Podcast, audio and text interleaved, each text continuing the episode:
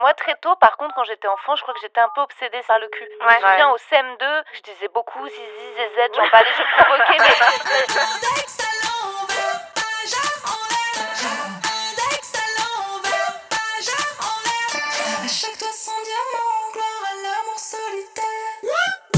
Hello, c'est Naya et vous écoutez Hotline, votre podcast original Spotify avec des meufs qui parlent de sexe en toute liberté.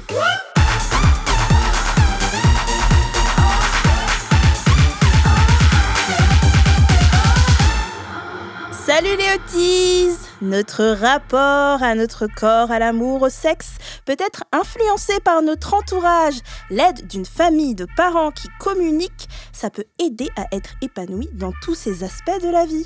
Alors avec les filles, on ne pouvait pas terminer cette année sans parler de la famille et des tabous autour de la sexualité. J'en profite pour vous, pour vous annoncer pardon, que la semaine prochaine, ça sera notre dernier épisode de l'année 2021, ne vous en faites pas. et on aura pour ce dernier épisode une petite surprise pour vous, soyez patients.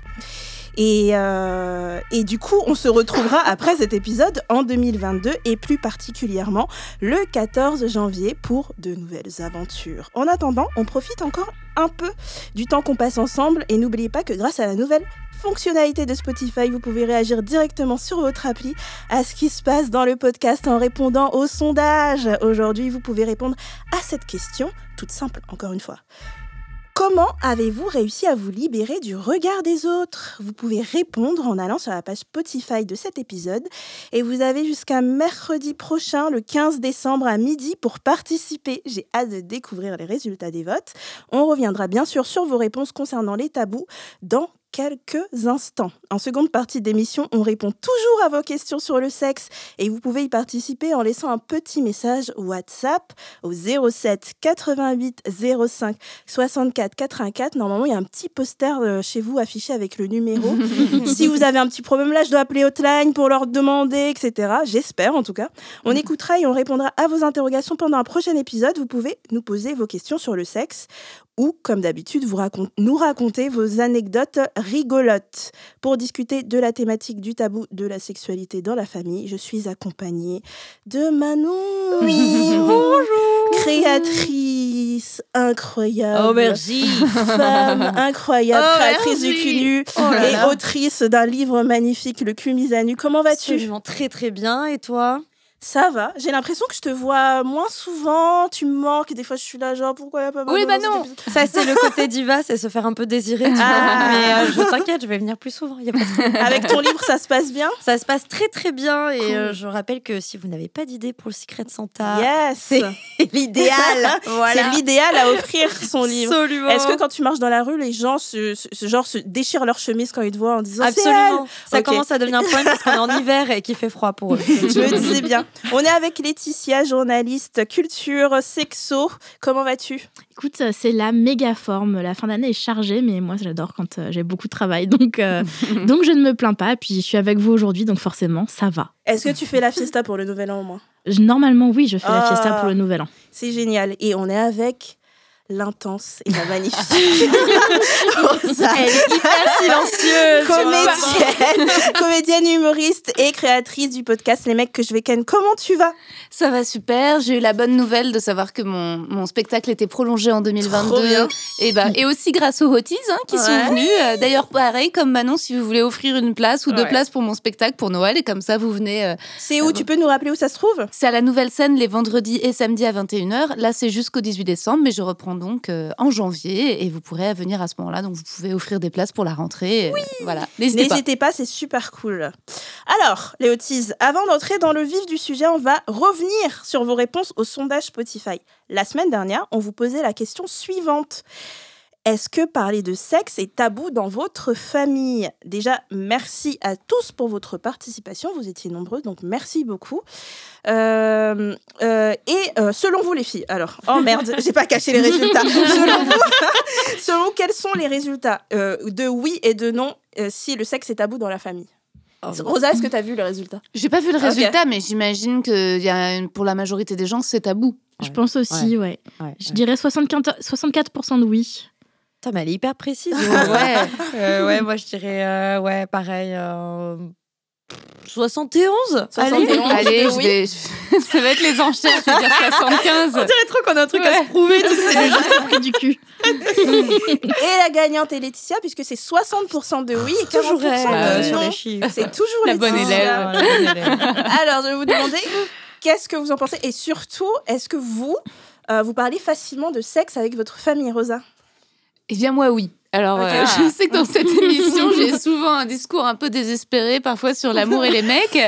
Mais je dois avouer que le discours par rapport à la famille, et je suis particulièrement. Non, ma mère et mon père, ça a toujours. euh, Ils m'ont toujours dit que le sexe, c'était quelque chose de, de bien, d'important, qu'il fallait jouir, qu'il fallait avoir du plaisir. Ma mère m'a donné mes premières capotes très jeune. Ouais. La première fois que je suis partie en, en colo, euh, je sais pas, je devais être en, ouais, 13 ans. Enfin, tu Ouais. vois, c'était même deux ans avant que j'ai mes premiers rapports, mais elle m'avait dit amuse-toi, mais protège-toi. Ouais. Donc il y avait vraiment ce super, Ah bien, ouais, c'est ouais. bien. En même temps, la colo, ça pue le cul. Mais, euh, mais c'est Ouais, bien, c'est ouais, bien. ouais, non, Et non, qu'est-ce que je- t'en as fait de ces capotes? Tu les as mises dans ton petit Écoute, sac et euh, tout? je les ai pas, je les ai pas utilisées cette colo là, mais euh, mes résultats, c'est vrai que pour moi, ça a jamais été. euh, Enfin, j'ai toujours euh, associé le sexe à quelque chose de positif. Mm. Et même, euh, je sais pas si je vous l'avais raconté, mais mes parents, quand j'ai eu mes règles, ils m'ont, ils ont ouvert le champagne. Ah bon? Ah, mais je savais pas. Ah, Oui. c'est- trop bien. Ah ouais, non, non, ils avaient. Et t'étais contente qu'ils ouvrent le champagne ou c'était... euh, Bah, j'étais trop contente parce que résultat, au lieu de Dé- déjà j'adorais les bulles, elle me foutait une caisse, t'imagines à 12 ans. Euh, non, mais c'était on était allé voir en famille. euh, moi j'avais une famille très. euh, bon, c'est d'autres problèmes. Quand t'as une super famille super fusionnelle qui fonctionne génial à Ouais, quatre et que t'as ouais. des super souvenirs, quand il y a un divorce ensuite ah, merde, c'est une autre histoire. Mais euh, mais en tout cas à ce moment-là tout allait pour le mieux et on était allé euh, et on était allé voir euh, Mission Cléopâtre. Et je me souviens que j'étais au ciné et que j'avais l'impression de me faire un peu pipi dessus. Et je me disais, mais qu'est-ce qui se passe? C'est chaud. Ah, et en fait, euh, en rentrant aux toilettes, j'ai compris ce que c'était parce qu'on en avait parlé. Et, euh, Ouais. et j'ai fait, papa, maman, j'ai mes règles. et ils ont fait, Mazel Tov, ils ont sorti le champagne, etc. On a tous bu un verre. euh. Même tes règles aiment le cinéma, quoi. Ouais. Même ton corps, il a dit ce sera devant un film. Ouais, ça sera devant un film euh, devant Alain Chabat. Ça me fait un truc. Ouais, euh, c'est Il fait un clair. truc à tout le monde à la Ouais, Shabbat, je crois. c'est clair. Et toi, Laetitia, est-ce que t'en parles facilement? Écoute, ça, ça dépend avec qui. Ok. Euh, moi, j'ai grandi avec ma maman et euh, elle n'était pas du tout ouverte à, ce genre de discussion. Ok. C'est-à-dire que euh, j'ai toujours été élevée dans un univers où euh, le sexe, c'était un petit peu tabou. Euh, les règles, c'était un truc tabou. euh, en tout cas, pour moi. Euh, pas pour ma mère, visiblement, parce que le jour où j'ai eu mes règles, elle a appelé toute la famille. Ah putain, c'est et que pour chiant. moi, c'était la pire humiliation du Ah monde ouais, d'avoir euh, toutes les, les tantes et les oncles qui sont alors t'es une femme maintenant? J'étais ouais, c'est sais pas pourquoi ils gênant. font ça. Ah, Euh, ouais, ma mère a fait franchement, la même. ne, faites, ne- ne faites- ne faites pas ça. Et, euh, et non, euh, c'était un- vraiment un sujet hyper tabou à tel point que euh, je me suis fait engueuler le jour où elle a trouvé des capotes dans ma chambre. Ah Euh, capotes que j'avais reçues en cours d'éducation sexuelle, donc en plus c'était même pas moi qui les avais Oui, achetées. À l'époque, j'étais vierge comme jamais. enfin. C'était, je- le sexe n'était même pas une éventualité. Ah putain, ma pauvre. Euh, c'était, euh, enfin quand euh, quand je, je sortais avec des mecs, elle me disait euh, tu fais pas des bêtises, hein. Mais sans me sans me dire euh, genre tu te protèges ou tu te protèges pas, c'était Ouais. vraiment tu ne fais pas. C'était vraiment un avertissement. Est-ce que, tu, penses- que tu avertissement. penses que le métier que tu fais aujourd'hui, c'est en contre. euh, c'est un peu de la provocation de tout ça? Je pense pas. Je pense que ce serait un petit peu, euh, un petit peu impertinent de ma part de dire que c'est de la provocation parce que je le vois pas comme ça. Ouais. Euh, juste, bah, je me suis beaucoup euh, déconstruit et Ouais. j'ai appris beaucoup de choses grâce au magazine et grâce aux discussions avec mes copines. Et du coup, forcément, c'est quelque chose qui, par la suite, m'a inspiré en tout cas Mm. pour ma carrière. C'était pas en dépit d'eux. C'était peut-être, euh, peut-être grâce à tout ce que j'ai appris dans les émissions de radio de l'époque. Euh, euh, Enfin voilà, moi je sais que quand j'avais 15 ans, j'aurais adoré avoir un podcast comme celui qu'on fait aujourd'hui. Ouais. Parce que je pense que ça De aurait qualité, été beaucoup ça. plus facile. Mais ouais, la seule discussion que j'ai eue sur le sexe avec ma mère, c'est quand j'ai eu mes règles, qu'elle m'a dit euh, Oui, alors maintenant que t'as tes règles, bon, euh, les capotes. Hein. Mais euh, de, de façon hyper gênée. pas elle, est- très joyeux. Ouais, elle est- ouais. elle- vraiment, elle m'a dit ça en restant dans l'encadrement de ma porte, mais en rentrant même pas dans ma Ah. chambre. Donc j'ai trouvé ça très impersonnel. Ouais. Euh, et très ça, mal à l'aise. quoi, voilà, très fait. mal à l'aise. Et ça a été beaucoup plus simple après quand j'ai emménagé avec mon père à 18 ans et que lui, il m'a dit Tu peux ramener qui tu veux, quand tu veux. Ah, trop cool. Euh, juste, tu me préviens, Ouais. Ouais, bah euh, histoire que je me balade pas en slip dans l'appart si t'as un copain ou une copine qui est resté dormir. Euh, et tu te protèges. Ouais. Mais c'est déjà bien. Donc c'était plus facile de parler avec ton père qu'avec C'était plus facile de d'évoquer en tout cas le sujet avec mon père. Et aujourd'hui, je parle pas trop sexualité avec ma mère, voire pas du tout. Euh, mais avec mon père, c'est hyper facile. Et d'ailleurs, mon, mon papa écoute le podcast. Mais non Il a, même il l'a recommandé à ses collègues. Donc je sais qu'il y a beaucoup de, des collègues de mon papa ah, qui écoutent le podcast. je, me dis que lui offrir des places pour Noël, c'est peut-être une bonne idée, tu vois. Désolé papa, j'ai spoilé ton cadeau de Noël. Alors Manon, et toi euh, oui, bah, la même question. ben, euh, moi, je l'avais déjà dit, j'ai grandi dans un, j'ai eu la chance de grandir dans un cadre hyper bienveillant. Il faut savoir que je suis la dernière de quatre enfants, euh, donc des sujets de cul, il y en a eu avant que je, je sois, j'y sois confrontée, c'est-à-dire que j'ai le souvenir d'un de mes frères dire mais comment on donne un orgasme un apéro et mon père il disait on donne pas. Moi je dis quoi? Euh, bref j'ai déjà été confrontée au sujet sans que ce soit envers moi. Et euh, pareil que, que, Rosa par contre mais enfin plus pareil que Laetitia le jour où j'ai eu mes règles ma mère elle a appelé tout le monde. En plus j'étais fan de Tokyo Hotel euh, tu vois c'était la période un peu compliquée. Elle appelle tout le monde pour dire ah la que je t'avais ça va pas enfin vraiment je l'ai hyper mal vécu. Ah mais par contre, tout le reste autour de la sexualité, euh, bah, en fait, j'ai été très tôt confrontée à des infos qui bah, qui me concernaient pas et qui n'étaient pas forcément de mon âge. Genre, dans la salle de bain, il y avait un pot à capote pour tous mes frères et sœurs. Euh, moi, j'étais là, euh, bah, c'est bien, ça brille, ça a l'air sympa. Alors, tu vois, je disais, ah, ok. Donc, non, forcément, en fait, j'ai pas eu beaucoup de conversations avec mes parents parce que j'ai entendu celle de mes frères et sœurs. Mm. Donc, j'ai pas. Par contre, quand j'ai commencé à faire du vaginisme, tout ça en grandissant, euh, ma mère, elle pouvait pas répondre. Et par contre, j'étais largement assez à l'aise avec elle pour lui en parler, pour qu'elle m'emmène voir euh, des professionnels de santé. Euh, pareil, un jour, j'avais un peu peur du, VIH et elle m'a emmené faire des tests. Enfin, tu vois, du coup, j'ai pu me sentir à l'aise pour quand j'avais des questions, quoi.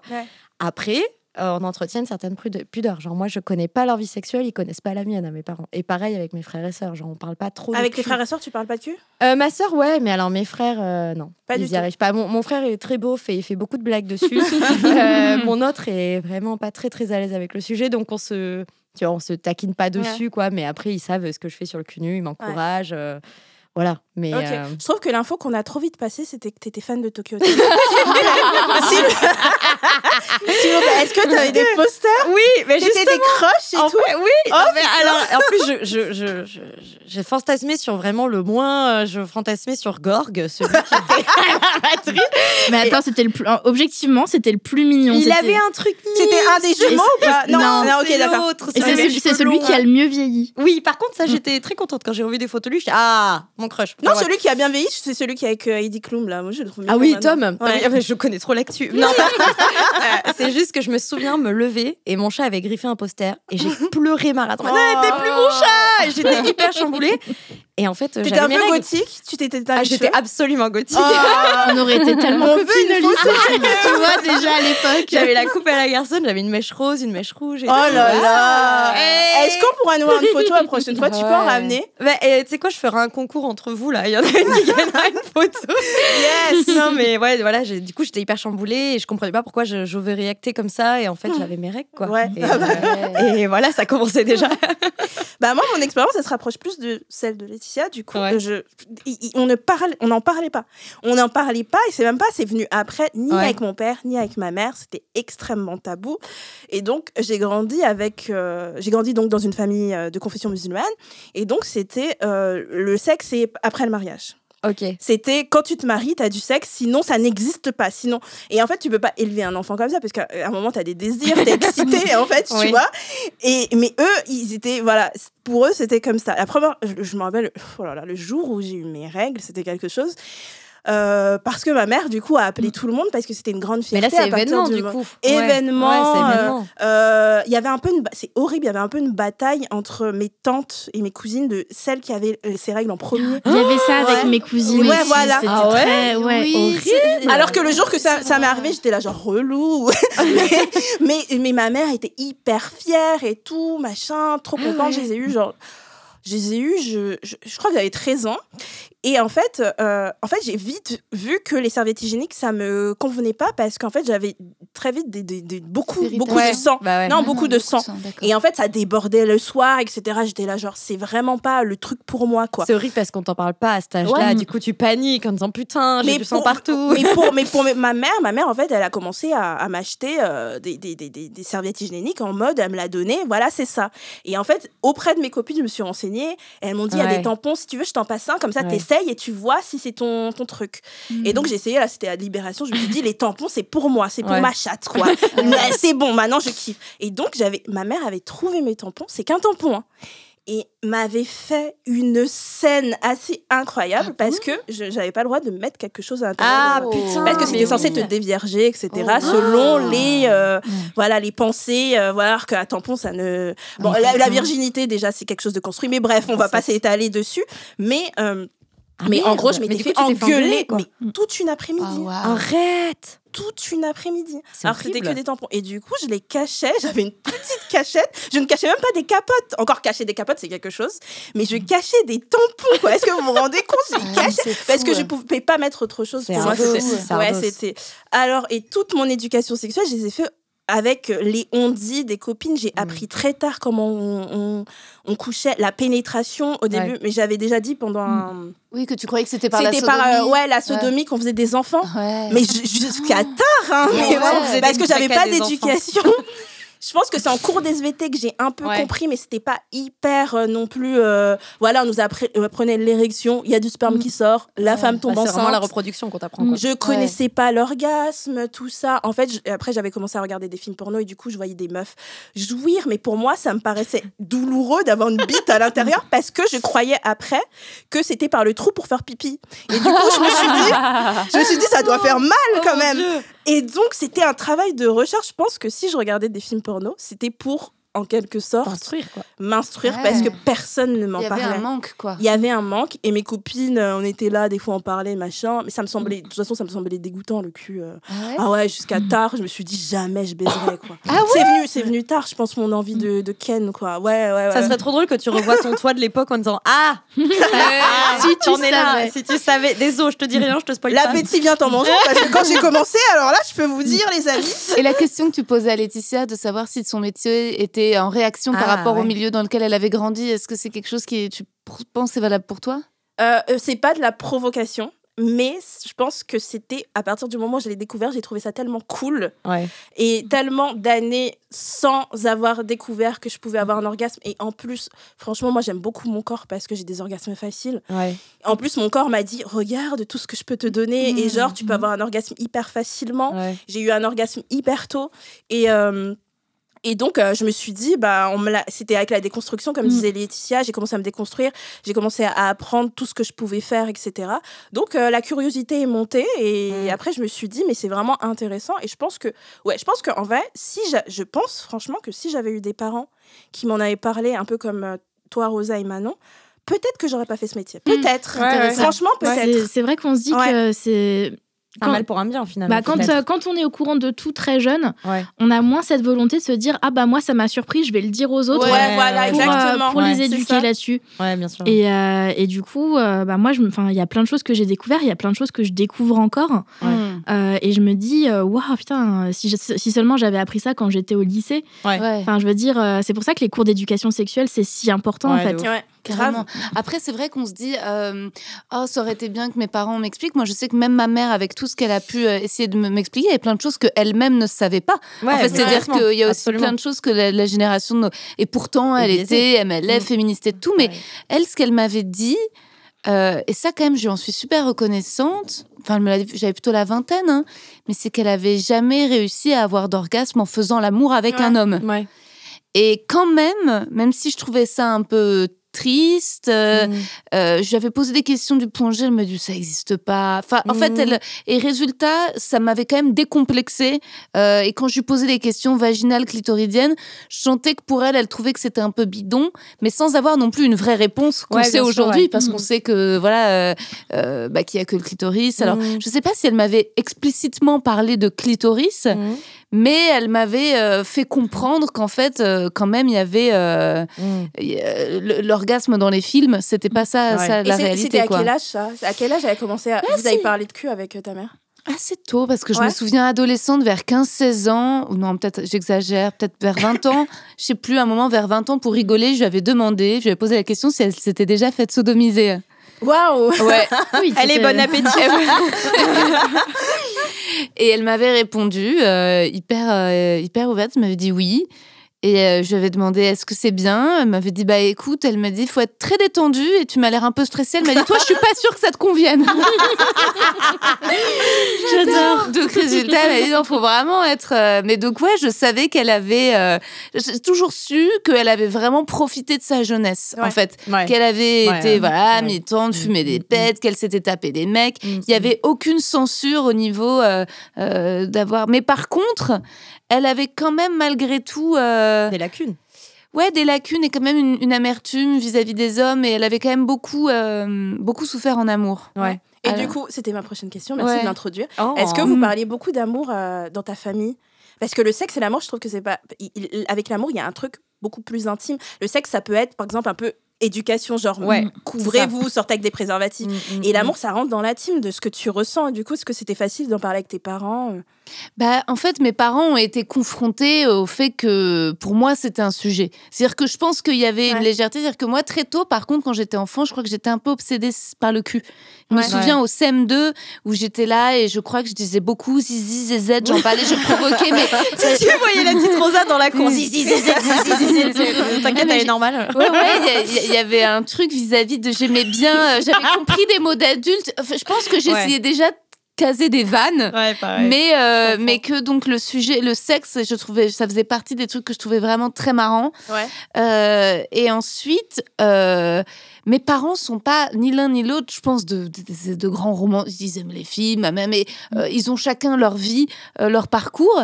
Mais moi, par contre, à 12 ans, quand j'ai eu mon premier chagrin amoureux, et qu'ils se sont rendus compte de l'état dans lequel ça me mettait, puisqu'en fait, j'ai fait ma première dépression à 12 ans, quelque mm. part, après m'être fait larguer par mon premier petit copain, d'un coup, ils se sont dit Ah oui En fait, donc ils sont été obligés de très tôt d'être confrontés, mm. d'avoir des. Et je me souviens de, mon père qui venait euh, dans ma chambre et je pleurais, je pleurais. Et je me souviens de l'étonnement, de, parce qu'il se disait Ah oui, c'est tôt. Il se disait Dis donc, pour lui, je le voyais en tant qu'adulte de, de la quarantaine se dire Mais elle a 12 ans. Et en fait, donc, ils ont dû commencer à dire bah, les ruptures, l'amour, c'est difficile, etc.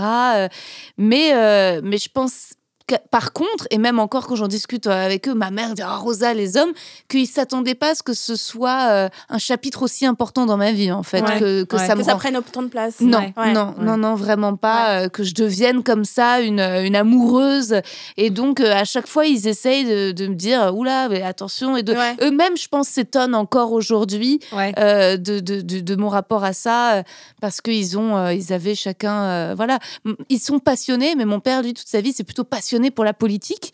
Et, euh, et, même ma mère, elle avait des secrets dans sa famille. Elle a appris très tard qu'elle était d'origine juive. Et donc, résultat, elle, a plutôt euh, une obsession par rapport à ça dans sa vie. Donc, ils avaient chacun leur dose. Et moi, c'était le love. C'était le love. donc, euh, donc, ouais. Et toi, Manon? Mais moi, je rejoins vachement Rosa finalement. On est trop les mêmes parce que c'est pareil sur la sexualité, tout ça. ma mère, toute ma vie, elle m'a dit profite, amuse-toi, tant que tu te protèges, tant qu'il y a consentement, tant que tu fais pas de bêtises, machin. Donc euh, là-dessus, bah, en effet, euh, j'ai écouté le conseil et euh, je me suis beaucoup amusée, mais par contre, j'ai eu très peu de conseils sur l'amour.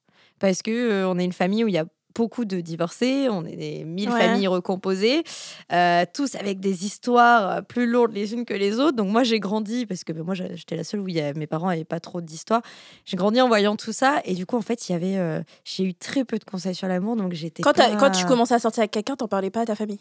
Alors au début si, ouais. sauf que je me suis très vite aperçue, adolescente, que mes parents étaient bercés dans des tas de stéréotypes inconscients. Mais tu Genre quoi mais genre, par exemple, ma mère, euh, pour elle, pour séduire une femme, euh, faut y aller en douceur. Ah, euh, la... Nana. Tu vois, enfin, elle me disait des mm. trucs comme ça. Je disais, ah, mais moi, je je veux pas en douceur. Moi, je veux se marrer. moi, je veux hurler dans le bar. Enfin, tu vois, quand j'étais ado, j'étais, ah, mais non, c'est pas ça que j'aime. Et, tu vois, et quand elle a découvert ta passion pour l'épée, après, c'était fini, quoi. dernièrement, je lui ai dit, quand elle a vu mon mec, elle était en mode, ah oui, d'accord. en mode, vous êtes drôle, hein. mais non, mais par exemple, tu vois, elle me disait, il faut se maquiller pour les garçons. Oh les garçons, ils aiment le maquillage, ah ils aiment les talons. Euh, tu vois, encore là, pendant le confinement. Après, c'est une autre génération. Hein, ouais, c'est une autre mm. génération. Mais tu vois, par exemple, pendant le confinement, genre, on avait fait un FaceTime. Alors, j'avais une gueule de paix, en effet, c'est encore dans une certaine thématique. Et elle me dit Tu te maquilles pas Tu te coiffes pas Je dis bah, Non. Je là, t'as de la chance ce soit en FaceTime parce que je pue ma et, et elle me disait Mais tu sais, moi, pour ton père, je continue de me maquiller, de me coiffer, m'habiller. Et je disais, mais tant mieux pour toi. mais moi, c'est pas ce que je veux. Et en fait, elle, est, et il est aussi mon père. Euh, par exemple, mon père, je, je maquille peu. Et dans sa tête, il comprend pas que des hommes puissent aimer des femmes sans maquillage. tu ah vois, des trucs comme ça. Ils sont hyper ouverts sur certains sujets. Sur d'autres, ils sont vraiment bercés dans des stéréotypes qui ont vraiment la peau dure. Et, euh, et, ça, ça me pèse. Et du coup, ben, il y a quelques années déjà, j'ai arrêté de leur euh, faire rencontrer mes copains. J'ai arrêté un peu de leur dire, je leur disais juste, là, je suis en couple, machin. Et du coup, bon, ben, mon copain et mon ex, c'était les deux histoires les un peu plus sérieuses que mhm. j'ai eues. Ça a mis du temps avant que je leur fasse rencontrer. Genre, ils l'ont rencontré. Mon copain. on va biper, on va C'est son prénom, Bip. euh, ils l'ont rencontré, genre ça faisait euh, presque six mois qu'on était ensemble déjà. Mon ex, pareil. En fait, je prends vraiment le temps parce que je veux pas je veux pas qu'il m'emmerde. Mais je trouve ça raisonnable, six mois. Moi, c'est toujours six mois, même si. Ouais, non, dès que j'avais un copain, il venait à la maison, il le voyait, tu vois. Enfin, de toute façon, il fallait qu'il vienne à la maison pour qu'on ait un peu d'intimité. Donc, il le voyait, machin. Mais dès que j'ai pris un peu de distance, je me dis, je prends de distance avec tout. Avec l'émotionnel, je prends de la distance, j'ai pas envie qu'il mm. m'emmerde. Ok. Et toi, Laetitia, alors? Mais écoute, moi, je, pendant toute mon adolescence, j'ai jamais vraiment parlé à ma mère euh, de, euh, de, mes petits copains et de mes petites copines de l'époque. Euh, parce que je savais qu'elle allait me faire la morale. Ouais. Euh, Je lui parlais pas vraiment de, de, mes, de, mes, petites amies femmes parce que euh, la bisexualité, c'était pas un truc qui. Elle était un peu dans le déni, je pense. ah, tu penses qu'elle l'aurait pas compris si Je sais pas si, si c'est une question qu'elle l'aurait pas compris, mais euh, c'était pas quelque chose qui venait spontanément dans son discours. Euh, contrairement à mon père qui nous a toujours. Euh, enfin, mon père, son meilleur ami est gay. Donc, euh, mm. depuis tout petit, on a vite compris que aimer un homme ou aimer une femme, c'était pareil et que, mm. Mm, et que la question ne se posait pas. avec ma mère, je me sentais peut-être moins à l'aise pour parler de ça. Donc, quand j'avais des petites copines, c'était des copines et comme ça, je pouvais les voir comme je voulais. Ouais, c'est pratique. Et, euh, et, quand j'avais des petits copains, et bah, quand j'allais chez eux, je ne disais, je, je, je, mettais, je disais oui, non, je vais chez ma copine machine. Ouais, t'étais obligée de tricher. Voilà, j'avais euh, ma fameuse copine Alice qui n'a jamais existé. Ah, euh, mais, mais chez qui, chez qui j'allais, j'avais un deal avec la maman d'une copine avec qui je m'entendais très bien, qui était ah. la maman d'Alice. mais non. Si, parce que, parce que je voulais quand même que ma mère puisse joindre quelqu'un si jamais il y avait un problème. Ah ouais À l'époque, j'avais pas de téléphone portable, donc, euh, donc voilà. Mais du coup, je savais que si je lui disais que j'allais voir des garçons. Ah ouais, ça faisait des opérations. Elle, euh, elle, elle, elle organisé euh, en fait. Bah non, mais c'était soit ça, soit à chaque fois me taper des discours en mode Ah oui, mais non, mais tu vas faire des bah bêtises, machin. Et ah. moi, en fait, je comprenais pas en quoi le sexe était une bêtise. Ouais, bah. Donc, donc voilà. Et après, quand j'ai emménagé chez mon père à 18 ans, bah, j'habitais du coup à 400 km de chez ma mère. Donc, euh, bah, quand j'avais un copain, je lui disais, euh, quand ça commençait à faire 3-4 mois, je lui disais, ah oui, j'ai un amoureux en ce moment, et puis euh, basta. Mm-hmm. Par contre, mon père a généralement rencontré très rapidement mes copains parce que, bah, comme je vivais chez lui et que, je, et que je savais que je pouvais les ramener pour dormir, il me disait Ok, il n'y a pas de problème, mais je veux rencontrer.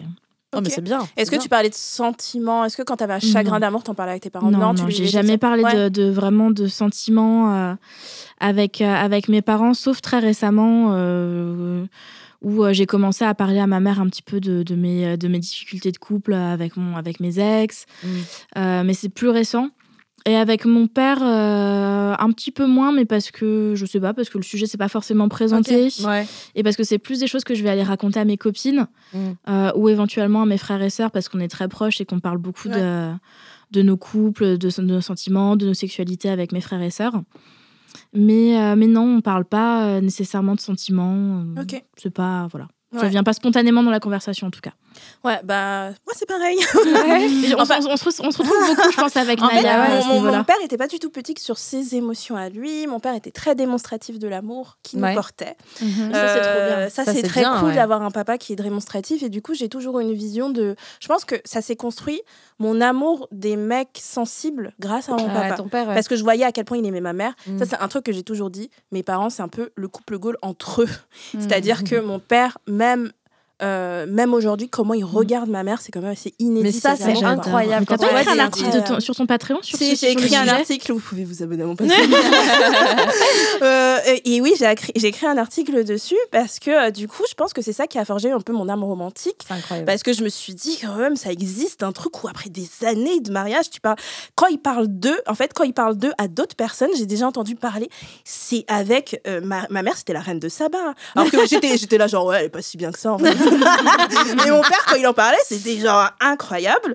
Mais euh, moi, par rapport à, à, à l'amour, c'était très, très. C'était très franchement, c'était des rapports un peu toxiques. C'est-à-dire que mes parents m'empêchaient de parler à des garçons. Très tôt, même quand j'étais ah. jeune, dès la primaire. Hein. J'avais pas le droit de parler à des garçons et je me rappelle d'un ah, épisode où, en fait, j'étais amoureuse d'un mec. Euh, j'avais écrit une lettre que jamais j'allais lui donner. mais je crois que j'avais besoin de me décharger. Je crois que c'était mon âme de mon âme d'autrice et de journaliste qui, qui, était déjà là. Et donc, j'écris une lettre, genre, euh, j'aime, euh, mais vraiment, avec l'innocence des 10 ans, quoi. J'aime beaucoup tes cheveux. Ils sont si longs. mais, mais, vraiment, tu vois nul quoi. Et donc j'ai écrit ça et tout. Et en fait, ma mère l'a trouvé. Et ce ah. jour, ce jour, moi je trouve la lettre de, mon enfant de 10 ans et je ris et je, trouve ça trop mignon. Je suis là, genre c'est trop mime. Je la remets à sa place. Parce que je pense que je lirai les trois premières lignes. Je verrai que c'est une lettre d'amour. Je dirais, bon, je la remets à sa place, mais je trouvais ça mignon. Et ma mère m'avait fait la morale, euh, ah, comme, pire que le tampon, je pense. C'était oh, pire que l'épisode du tampon. Et je me rappelle que j'avais un un meilleur ami euh, qui habitait à côté de chez moi. Et, euh, et en fait, on s'aimait trop. Et donc, c'était un petit garçon. On était en CM2. Et en fait, à chaque fois qu'il me voyait, je le voyais et il arrivait en, courant en se disant Bah, il y a ma pote, tu vois. Et moi, je faisais des yeux genre Il y a ma daronne. tu vois, je me suis dit Il y a ma daronne et tout. Et en fait, il venait et je pense qu'il était tellement gentil et chou et que c'est devenu mon amoureux après. J'ai réussi à sortir avec lui. Ah. Mon premier bisou sur la bouche, c'était avec lui. et je pense qu'il était tellement chou que ma mère s'y est un peu habituée. C'était le seul mec qu'elle a laissé un peu m'approcher. Ok. Parce que le mec était trop poli, il disait bonjour madame et tout, tu vois. Et donc, euh, et donc ma mère s'y est fait et tout. Mais après, en fait, euh, en fait dans, dans la tête de mes parents, c'était tellement en fait, il faut que tu te maries avec un mec. Avant ça, il n'y a aucune relation, ça n'existe pas. Ils ont tout oh privé, en fait. Que, en fait, c'était impossible pour eux de, de nous laisser. Euh, je pense que c'est parce qu'ils sentaient que si j'avais un copain, j'échappais un peu à leur contrôle de il, trouve un mari qui est un peu religieux, etc. Il y a une forme de peur. Et donc, en fait, j'ai trouvé un stratagème de, dès, mes, euh, dès que je suis rentrée à la fac, j'ai trouvé des super copines. Et en fait, j'habite au premier étage et je m'enfuyais par le balcon. Mais pour aller. Va pas. Mais ça va pas. ne faites pas ça, c'est dangereux. Mais j'avais une espèce de rambarde où je pouvais descendre. Et en fait, le soir, quand mes parents allaient dormir, je m'enfuyais. Et, euh, et, en fait, on allait danser toute la nuit parce que je pense que j'étais en manque ah, de relations, bah de choses. Je n'avais rien vécu. Vraiment, j'avais rencontré personne, j'avais rien vécu. J'avais eu un petit copain. Euh, trop cool pendant 4 ans, donc de mes 16 à mes 21 ans.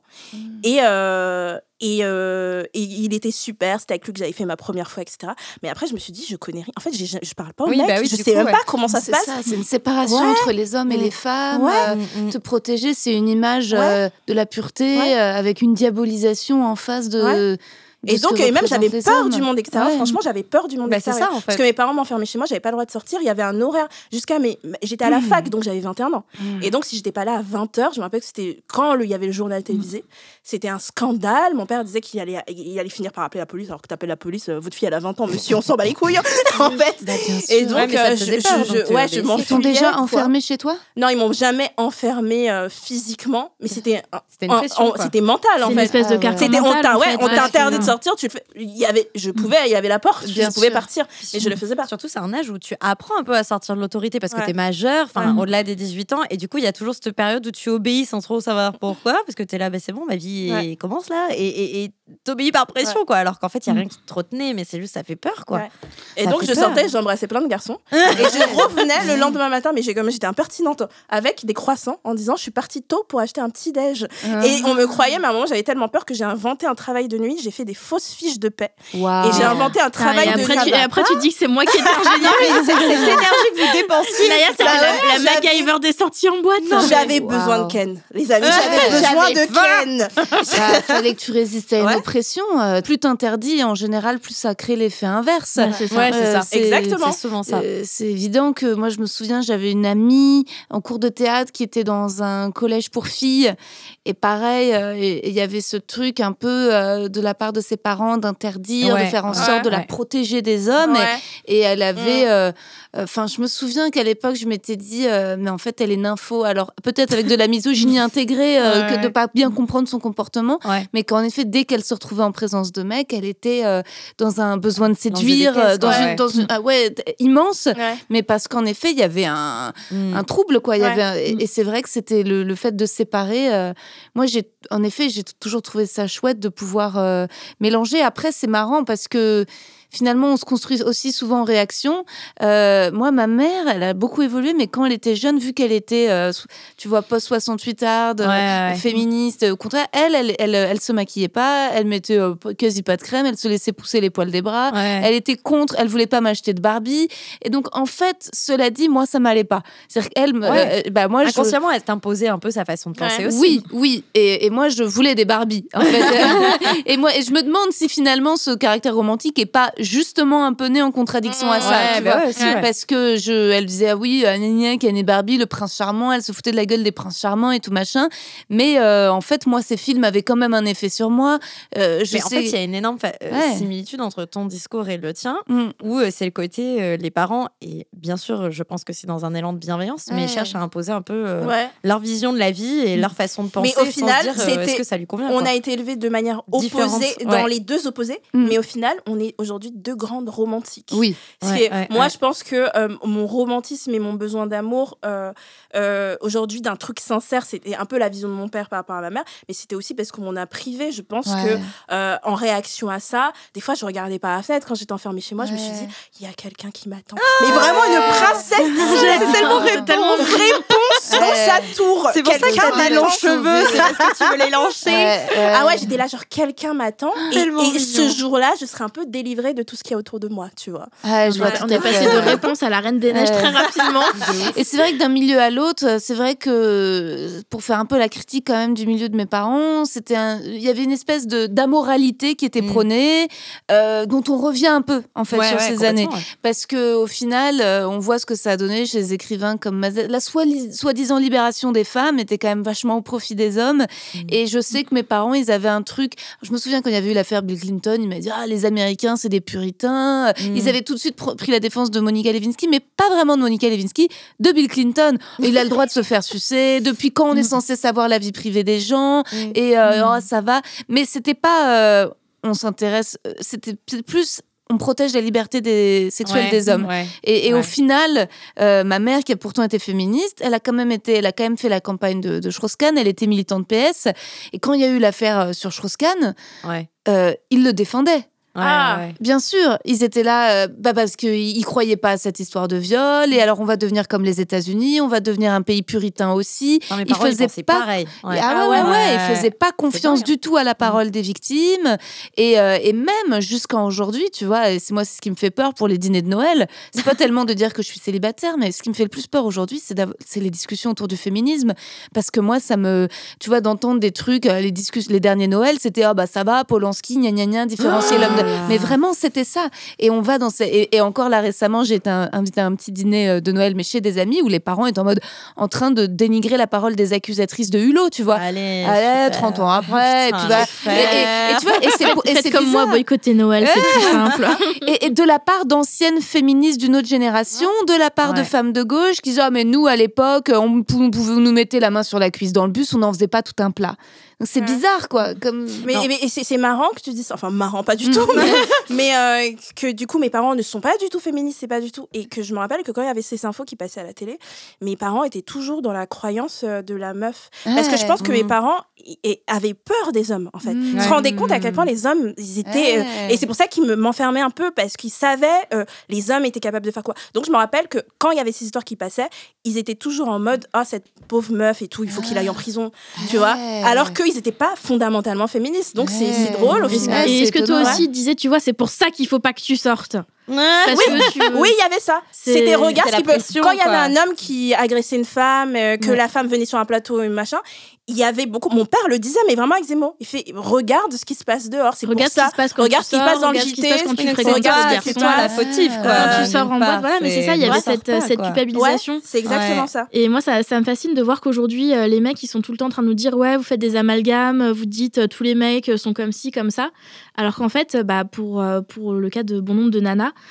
on a été élevés dans cette peur de l'homme. Ouais. où on nous disait mm. ne, ne fréquente pas de garçons, tout ce qu'ils veulent, c'est coucher avec toi.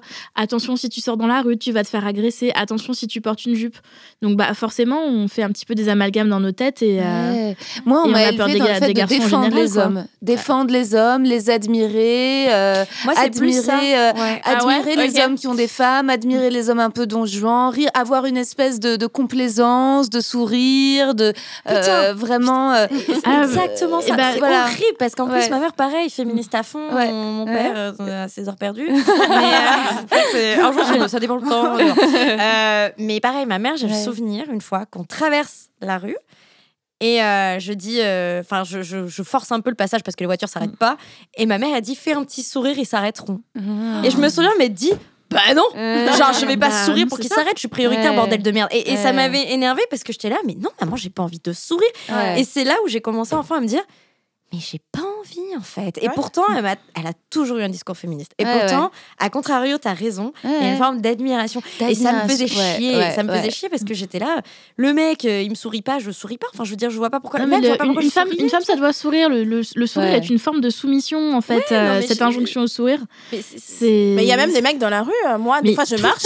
Un petit sourire, un petit sourire, tu seras encore plus jolie. Bah non, ferme ta gueule. Et peut-être que là, je me mettrai à sourire. Dis quelque chose de drôle. Mes parents me disaient, mes parents me disaient ça. Et mes parents, il y avait aussi un truc où à chaque fois qu'il y avait un mec, même si je le connaissais ni d'Adam ni d'Eve qui venait, je devais aller lui servir un café, quoi. Oh, et en fait, cette notion de respect, respecte les hommes. on, est, on est trois filles dans la famille et du coup, moi, j'étais la rebelle de service. et en fait, euh, euh, tout le temps, quand ils nous présentaient à des gens, déjà, ça me saoulait. En fait, dès qu'il y avait des gens qui venaient chez nous, moi, j'allais m'enfermer dans la chambre. Et quand ils nous présentaient, ils disaient, ils disaient elle est un peu spéciale. Parce qu'ils savaient, ah. ils savaient que, en fait, j'allais pas sourire, que j'allais pas leur servir un fucking café. Et que, en fait, non, non, merci, quoi. Je veux pas leur parler, je les connais pas, tu vois. Et, euh, et bah, tout pareil. Moi, tu vois, il disait, elle, elle, est un, elle est un peu sauvage parce que moi, j'ai jamais, j'ai jamais aimé faire la bise aux gens. J'aimais pas le contact physique, c'est quelque chose qui me mettait très mal à l'aise. Et mais depuis toute petite, hein, moi j'aimais pas faire des câlins aux gens, aller faire des, Va, faire un bisou à Tati. Mais non, oui, merci. Non. et, euh, et, du coup, il disait oui, elle est un petit peu sauvage. Euh, c'est incroyable. Tu sais, et du coup, aujourd'hui, il te présente encore comme la sauvage ou pas? Non, je me présente. Moi, plus. ils me présentent plus, ils me comprennent pas. Et ça a toujours été, genre, dans leur pensée, c'était comment on va la marier, celle-là, quoi. Hmm. Ouais, c'était ça, parce que je ah refusais. Et c'est-à-dire que quand j'étais chez moi, je détestais, je pensais détester cuisiner par exemple. Mhm. J'étais là, genre, parce qu'en en fait, il y avait une injonction à la cuisine, à, pour les autres. Ta mère, du coup. Dès que j'habitais chez moi, je me suis découvert une passion pour la cuisine. J'étais là, C'est parce qu'avant, tu le ralliais à ta mère, à l'activité de ta maman, à, la maison. À ta mère et au fait de le faire pour les, de, et de le faire pour, les, autres. Ouais, exactement. c'est sûr. Est-ce qu'il y a un sujet dans votre famille qui, euh, qui est tabou? Si vous voulez en parler, un truc genre, même si sexualité vous arrivez à en parler, mais ce truc-là, genre, euh, vous pouvez pas en parler avec votre famille, ça existe? Euh, Rosa, Rosa, Rosa me dit oui. C'est un tabou que j'ai essayé de percer ces derniers mois lorsque j'ai écrit mon livre. Mais en fait, mon père euh, a été militant professionnel à lutte ouvrière. Dans, euh, il, a, il, est rentré à lutte ouvrière à, la, à 14 ans pendant mai 68 et il en est parti vers 30 ans. Donc il a passé presque 15 ans de sa vie dans un groupe politique qui au départ était un groupe politique, mais dont on sait aujourd'hui qu'il a évolué comme une secte. Mmh. Euh, et, donc avec des codes bien précis, mmh. avec l'interdiction d'avoir des enfants, parce ah que ouais ouais, parce qu'il fallait euh, se dévouer entièrement au parti. Ah ouais. Euh, il y avait des noms de code. Ah ils avaient ouais ouais bien sûr. Ils n'utilisent pas leur vrai prénom. Ils avaient complètement. Donc il y avait en fait l'un des leaders a mis Arlette en avant et en fait c'est lui qui donnait les ordres en arrière, a caché sa mort à la presse qu'il a appris un an après. et en fait il y avait des même des sociétés écran pour faire euh, transitionner euh, voilà l'argent, les lieux de réunion. c'est un truc méga organisé, quoi. C'est pas juste euh, l'assaut où t'apportes le goûter. Ah, et, ça, et, ça, tu peux pas en parler, genre au dîner de Noël, tu peux pas, quoi. et bah, je découvre encore le rôle que mon père a joué pendant toutes ces années, le rapport à ça. C'est et donc et, là, j'ai beau lui poser des questions, il y a encore toute une partie d'ombre par rapport à ça que je sais pas. Et c'est étonnant que lui euh, cache, euh, mais cache autant de choses euh, là-dessus que je découvre finalement son nom de code, son ancienne vie. Je pense qu'il a voulu à un moment changer de vie, donc il est revenu de ça. Mais c'était une organisation très autoritaire. Et, et, finalement, après, et je pense qu'il y a des. Je sais plus ou moins qu'il en a été traumatisé, puisque finalement, euh, j'ai appris à demi-mot que donc on l'avait envoyé en Russie euh, donner des, documents euh, trotskistes à un groupe trotskiste sur place pendant le stalinisme. ouais. mais oui, j'ai l'impression que c'est un Deux secondes, et en fait, il a été retenu et un peu astiqué par le KGB. Et en plus, c'était une période. Elle te raconte ça comme ça en plus, comme si c'était le truc le plus normal. tu sais, on dirait, on dirait les gens qui, des fois, dans, quand dans le métro, il y a un crackhead ou une vieille dame qui te raconte sa vie. Elle fait Et dans le KGB, mon père a été, était là, genre, oui, madame. Surtout, t'as posé la question hyper innocemment. Moi, j'étais, oui, pain chocolat, chocolatine. KGB. Elle te sort des trucs de Russie, C'est incroyable. Et donc, non, et, c'est vrai que mon père, il a une part sensible, mais il est aussi, je pense, tout à fait euh, potentiellement euh, instrumentalisable. Il a été instrumentalisé, et c'est vrai que, résultat. Il y a un peu de honte, du coup? euh, Il y a un tabou. Ouais, et, c'est vrai que moi aujourd'hui, je me rends compte que j'ai aussi les mêmes fragilités par rapport les personnes qui peuvent avoir de l'emprise, parce qu'il y a l'amour, mais aussi les milieux professionnels, il y a tout ce que représentent les, sectes, et, c'est vrai qu'il y a, il y a ce truc. mais c'est l'un des rares endroits où j'ai des, des vraies interrogations euh, par rapport à ça. Ensuite, non, ils, eux, ils, appliquaient la méthode Dolto, ce qui fait qu'au contraire, très tôt, vraiment très tôt, ils m'ont euh, montré des photos de la Shoah, euh, machin. Je savais que le père de ma mère battait ses frères. Je savais qu'il y avait eu un suicide dans la famille. Donc, le père de mon père s'était suicidé, mais il m'a dit très tôt. Il là, et on veut pas qu'il y ait de. Donc, c'était l'excuse, c'était il faut pas qu'il y ait de secret, donc on te le dit. On te dit tout. Voilà. Donc, bon, c'était très tôt quand même. Ma, petite sœur l'a su à un âge raisonnable et un peu moins taré que moi aujourd'hui quand même. et, vous, les filles, euh, c'est dur de passer après Rosa. C'est un peu ridicule. Écoute, euh, moi, dans, du côté de mon père, j'ai pas l'impression qu'il y ait de, de sujets tabous. Il n'y a pas de sujet que j'ai peur d'aborder. D'accord. Euh, par contre, quand je suis dans la famille du côté de chez ma mère, le sujet que je n'aborde plus, en tout cas, c'est la politique. Ah. Parce que je sais qu'on est de bords totalement opposés mm. et qu'on n'est pas d'accord sur plein de, choses. Et j'en ai marre qu'on se prenne la tête à chaque fois là-dessus et qu'ils me disent ah, mm. l'islamo-gauchisme, le wokisme. Ah, ce mot, j'en peux Ils utilisent pas ces mots-là parce que c'est des mots des réseaux sociaux qu'ils bah connaissent pas nécessairement. Euh, mais je sais que c'est globalement la pensée. Et du coup, bah, tout ce qui en découle, hein, je parle pas de militantisme avec eux, je parle pas de féminisme avec eux parce que. Euh, vous parlez juste, oh, il y a des belles décorations dehors. Vous avez vu, il fait froid quand même. Hein le soleil est parti. Et toi, Manon bah, je suis un peu comme Laetitia. Euh, en fait, euh, c'est dur de voir ses parents vieillir. C'est très dur. Et euh, je me souviens encore de moi qui admirais mes parents, qui buvaient leurs paroles. Enfin, tu vois, j'étais vraiment. Et aujourd'hui, je me rends compte que à chaque fois qu'ils parlent, j'ai envie de dire eh non. et du coup, j'évite euh, pour le bien de tous. Après, pareil, mes frères et sœurs, euh, euh, il y a des gros secrets dans la famille, il y a des gros traumas. moi, je suis celle où ça va. Mais on a tous des traumas différents, donc forcément, on a tous une vision de la vie différente et donc un bord politique aussi qui peut être différent. Donc, on évite toute forme de sujet politique à table. Moi, moi on parle de politique parce que mon, mes parents sont de gauche. ouais. Voilà, quand je leur parle de féminisme, ils comprennent rien. Ils sont genre en mode euh, ouais, ok. Est-ce qu'ils veulent comprendre ou pas du tout euh, Non, c'est pas leur délire. je pense qu'ils s'en foutent et ils vont pas me contredire parce qu'ils sont pas assez dans ces dans ces euh, sujets-là pour pour en faire tout un plat.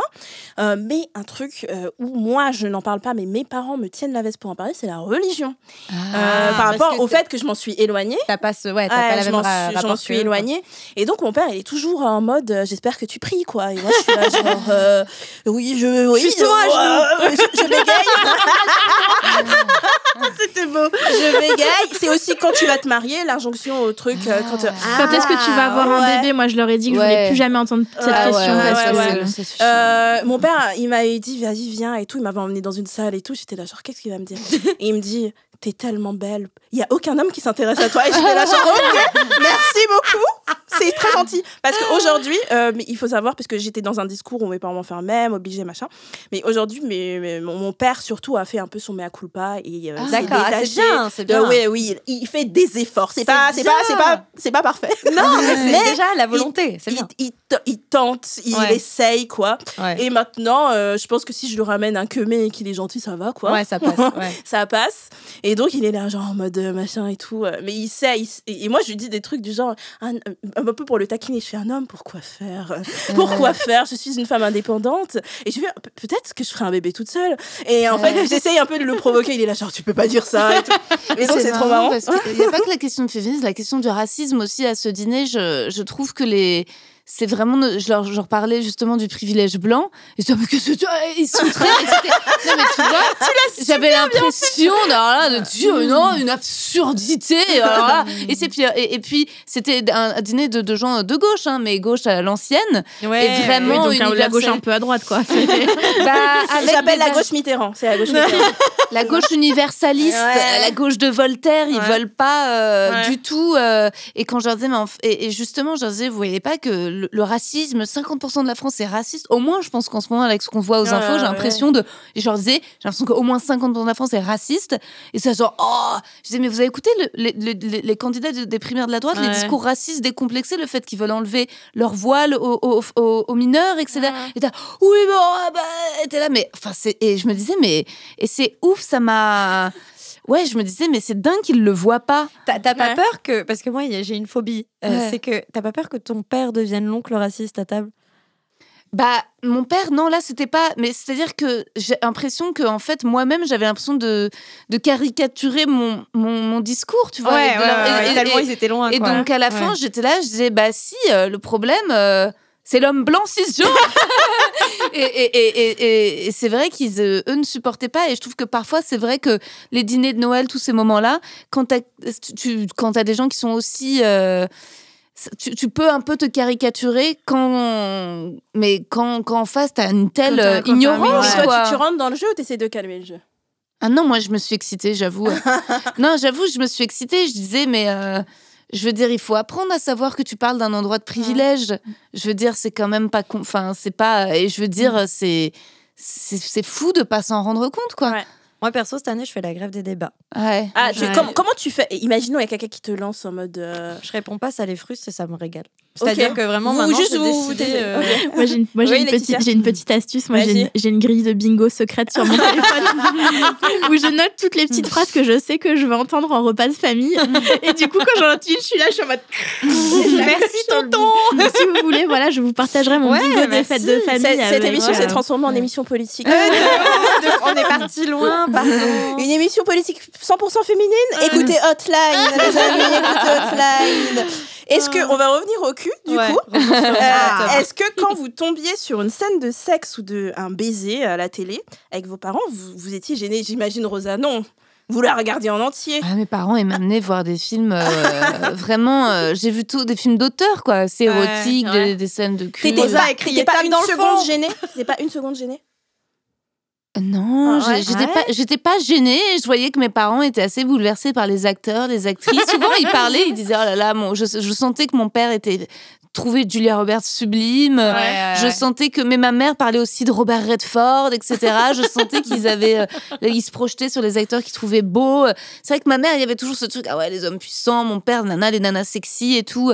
Donc, euh, non, j'étais pas, euh, j'étais pas euh, j'étais pas gênée. Même je me souviens on regardait le vendredi soir parfois euh, PJ puis avocat et associé. Ah, euh, ah c'était trop bien. C'était trop bien. Et avocat et associé c'était un peu adulte parfois. c'était un peu olé olé un peu olé olé ouais c'était une série le vendredi soir à la télé. Ben, pourtant, on n'avait pas le droit de beaucoup de regarder la télé, mais ça, on regardait. Et je me souviens, il y a des scènes d'amour. Et il y, a ceux qui regardaient Buffy contre les vampires le vendredi soir et ceux qui regardaient Avocat ouais, ouais, non, non, regardez ça. c'était souvent, oui, c'était souvent un peu euh, des hommes qui ont des maîtresses, etc. et des trucs. Et tu vois, ouais, j'avais 11 ans et puis je voyais mes parents en mode c'est bien, tu vois, c'est ça. Là. truc, euh, je regardais Sex and the City en deuxième partie le samedi C'est ça. C'était bon, j'avais ma, Manon, dans ma chambre. Manon, du coup, tu étais gênée. T'avais la télé dans ta, chambre? Ouais, j'ai eu la chambre ah dans ma chambre. Du coup, je, je le mettais le son bas, tu sais. Je me rappelle, j'avais ma petite télécommande et j'étais devant la télé. Tu regardais Sex and the City. Parfois, je comprenais pas tout, mais j'étais assez l'air curieux. Est-ce que t'étais gênée quand tu voyais des scènes de, de cul euh? Absolument, oui. Absolument. Je fixais un point et euh, je ne bougeais pas. Je ne voulais pas croiser le regard de mes parents alors qu'on était à l'aise avec le sujet, mais je, voilà. et encore aujourd'hui, si ça. Ah oui, oui, totalement. encore aujourd'hui, ça nous arrivait hein, de regarder des films ensemble. Et tu sais, je, ben, je fixe la télé. Euh, je ne les regarde pas. C'est-à-dire que s'ils me proposent des bonbons, quelque chose et tout, je fais oui, merci. En regardant devant, je ne les regarde pas. Je, vraiment. Et aussi parce qu'ils fixent aussi. Donc euh, je, je, le sens. C'est une gêne générale. Tout le monde est gêné. Laetitia euh, Non, moi, j'ai jamais été gênée. D'accord. parce que j'ai jamais eu de j'ai jamais eu cette gêne en fait vis-à-vis de la sexualité, vis à -vis du désir. Euh, ou même vis-à-vis de la nudité. Moi, j'ai jamais été quelqu'un de pudique, euh, mais je sentais que ma mère était gênée, donc du coup, euh, je faisais exprès de détourner un peu le regard. Je oh, tu veux pas que j'aille te faire un thé? Du coup, je passais pour la petite fille trop bien élevée. en même temps, oh là là, ma fille, elle est trop mignonne, elle va me faire un thé à chaque fois qu'on regarde un film. non, c'était juste pour, pour éviter le moment de malaise, mais, mais non, je, je voyais pas l'intérêt d'être gênée parce que pour moi, c'est juste beau en fait la sexualité. Ouais. Bah oui, moi, je, un des, toute seule, je vois, je trouve ça beau, je trouve qu'il y a des scènes qui sont veillées avec mes parents, c'était pas possible. Avec mes parents, ouais, c'était le vraiment le summum de la gênance. Le... Ah ouais. Ah bah, euh, il y a quelqu'un qui sonne. Il est déjà 22 h là. Moi, j'avais dit que je ferais euh, vraiment le truc de la gênance où en fait ne rien faire, ce serait moins gênant que de faire ce qu'on faisait. Ouais, exactement. Faut fixer un point. Donc c'est ça. Euh, les scènes, les scènes de, de, de, bisous, pas tellement en fait. Les scènes où ils s'embrassent, ça allait. Franchement, les scènes où ils s'embrassaient, voilà, on en voyait tout le temps. Donc voilà. Mais les scènes de sexe quand ils commençaient à se déshabiller et tout. Et en plus, le truc, il durait 10 secondes, mais ça avait l'air de durer mais 5 minutes. et je me rappelle, je me rappelle d'un jour et tout où euh, la scène, et, je, me dis, oh putain, il y a une scène de cul. Et, ça, et c'était hyper rapide. Et euh, après, tu fais, ah, c'est bon, ça a duré que 10 secondes. Et le gars, il commence à faire, non, c'est pas fini. Ah, putain. et en fait, il l'a rebaisé. Et j'étais là, genre, non, mec, elle ne rebaisera jamais. Laisse-la aller faire pipi maintenant.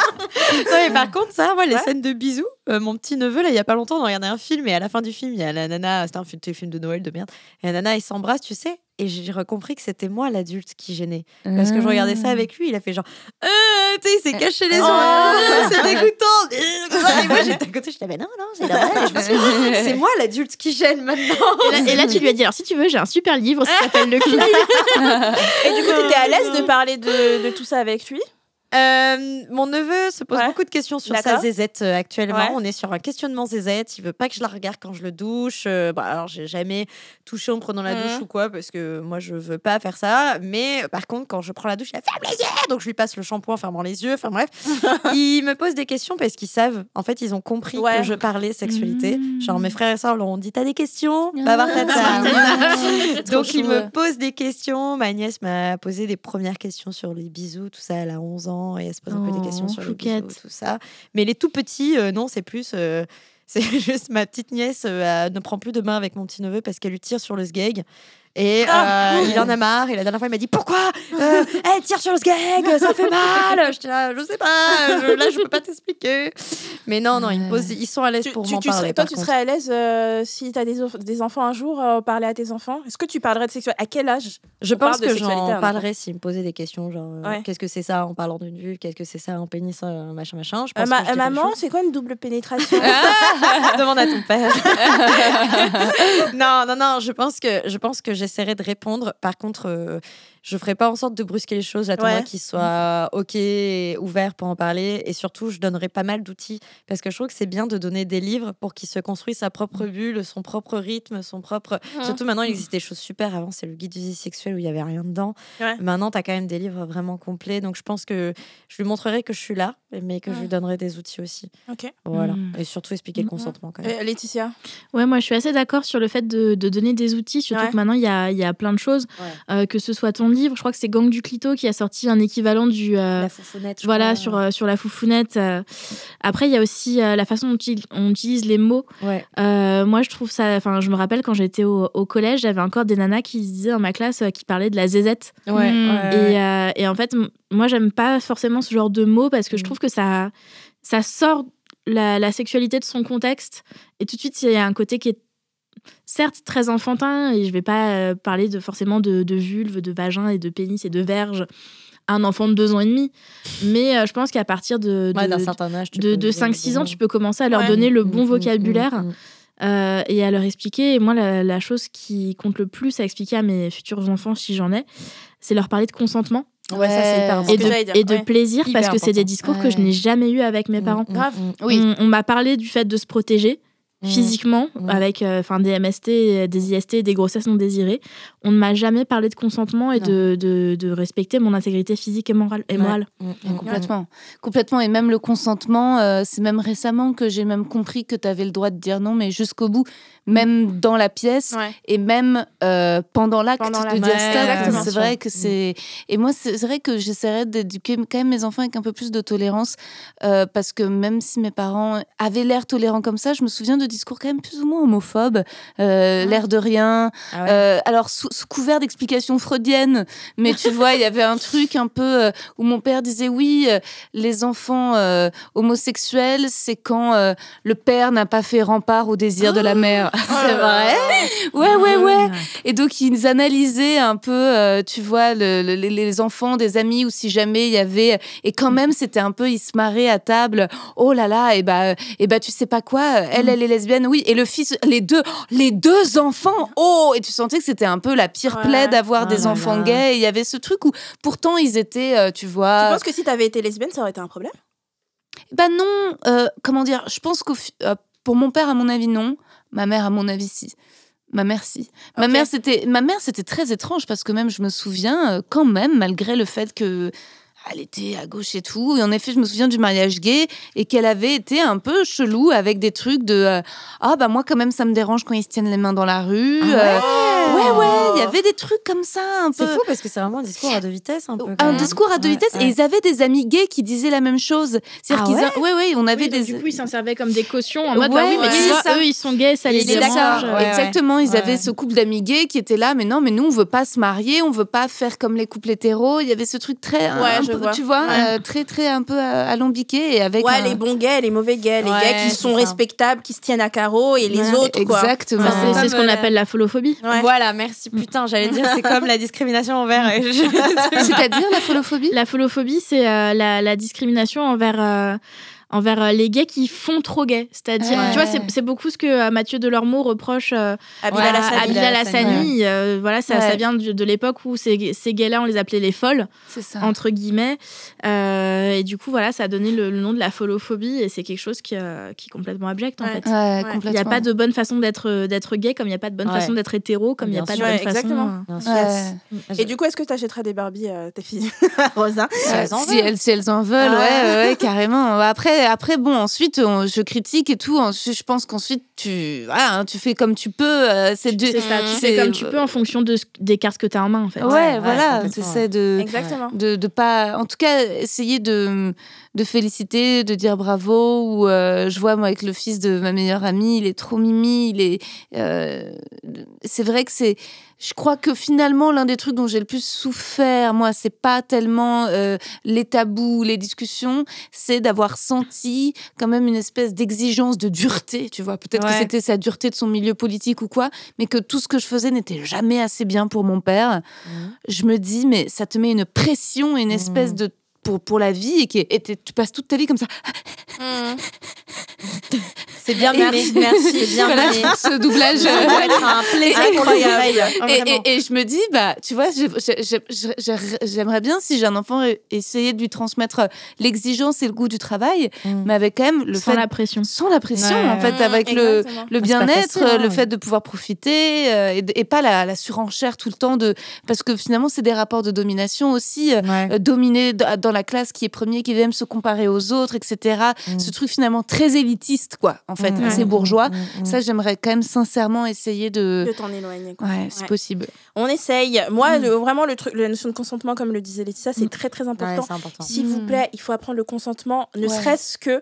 En fait, quand on parle de sexualité, qu'il y a des gens qui sont outrés par rapport à l'éducation sexuelle, parce que, en fait, il y a des lois qui. On tente de faire passer des lois depuis un moment où il y a une euh, éducation sexuelle obligatoire à l'école, et ça se fait jamais, en fait, c'est jamais respecté. Il y a une loi qui est passée en 2002, il me semble, pour pour deux cours au primaire ou etc. Deux cours au primaire, quatre, trois cours au collège et une semaine au lycée. je merci et en fait, c'est pas du tout respecté. Et en fait, les gens sont là, genre, mais on va montrer des films porno à nos enfants, ça n'a rien à voir.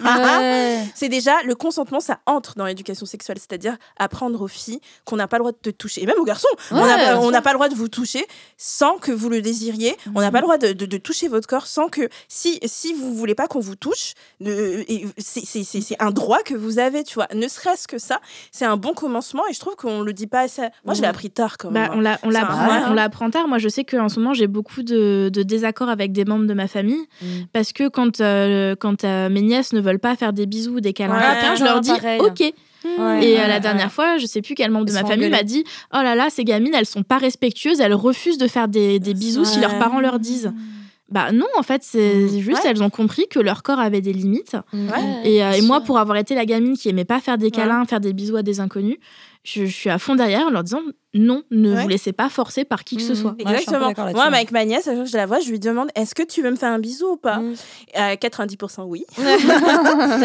Très souvent, elle aime bien me faire des bisous, donc je suis contente. Mmh. Mais, euh, mais voilà, moi, je vois pas pourquoi on imposerait euh, bah euh, aux enfants d'avoir de, de, des contacts avec des gens. Sur... Des, fois, en plus, c'est des gens qui connaissent même pas. non, pas de bisous. C'est important parce que tu vois, par exemple, l'exemple que j'ai pris tout à l'heure de ma petite nièce qui tire sur le, bref, sur le ouais. de mon neveu, ça a été l'occasion aussi de lui expliquer, euh, tu, tu dois pas toucher. Ouais. Mmh. pas d'accord. Et je me dis, euh, admettons que ça arrive à l'école maternelle, ce qu'elle fait, c'est pas forcément avec malveillance, mais ce n'est pas bien.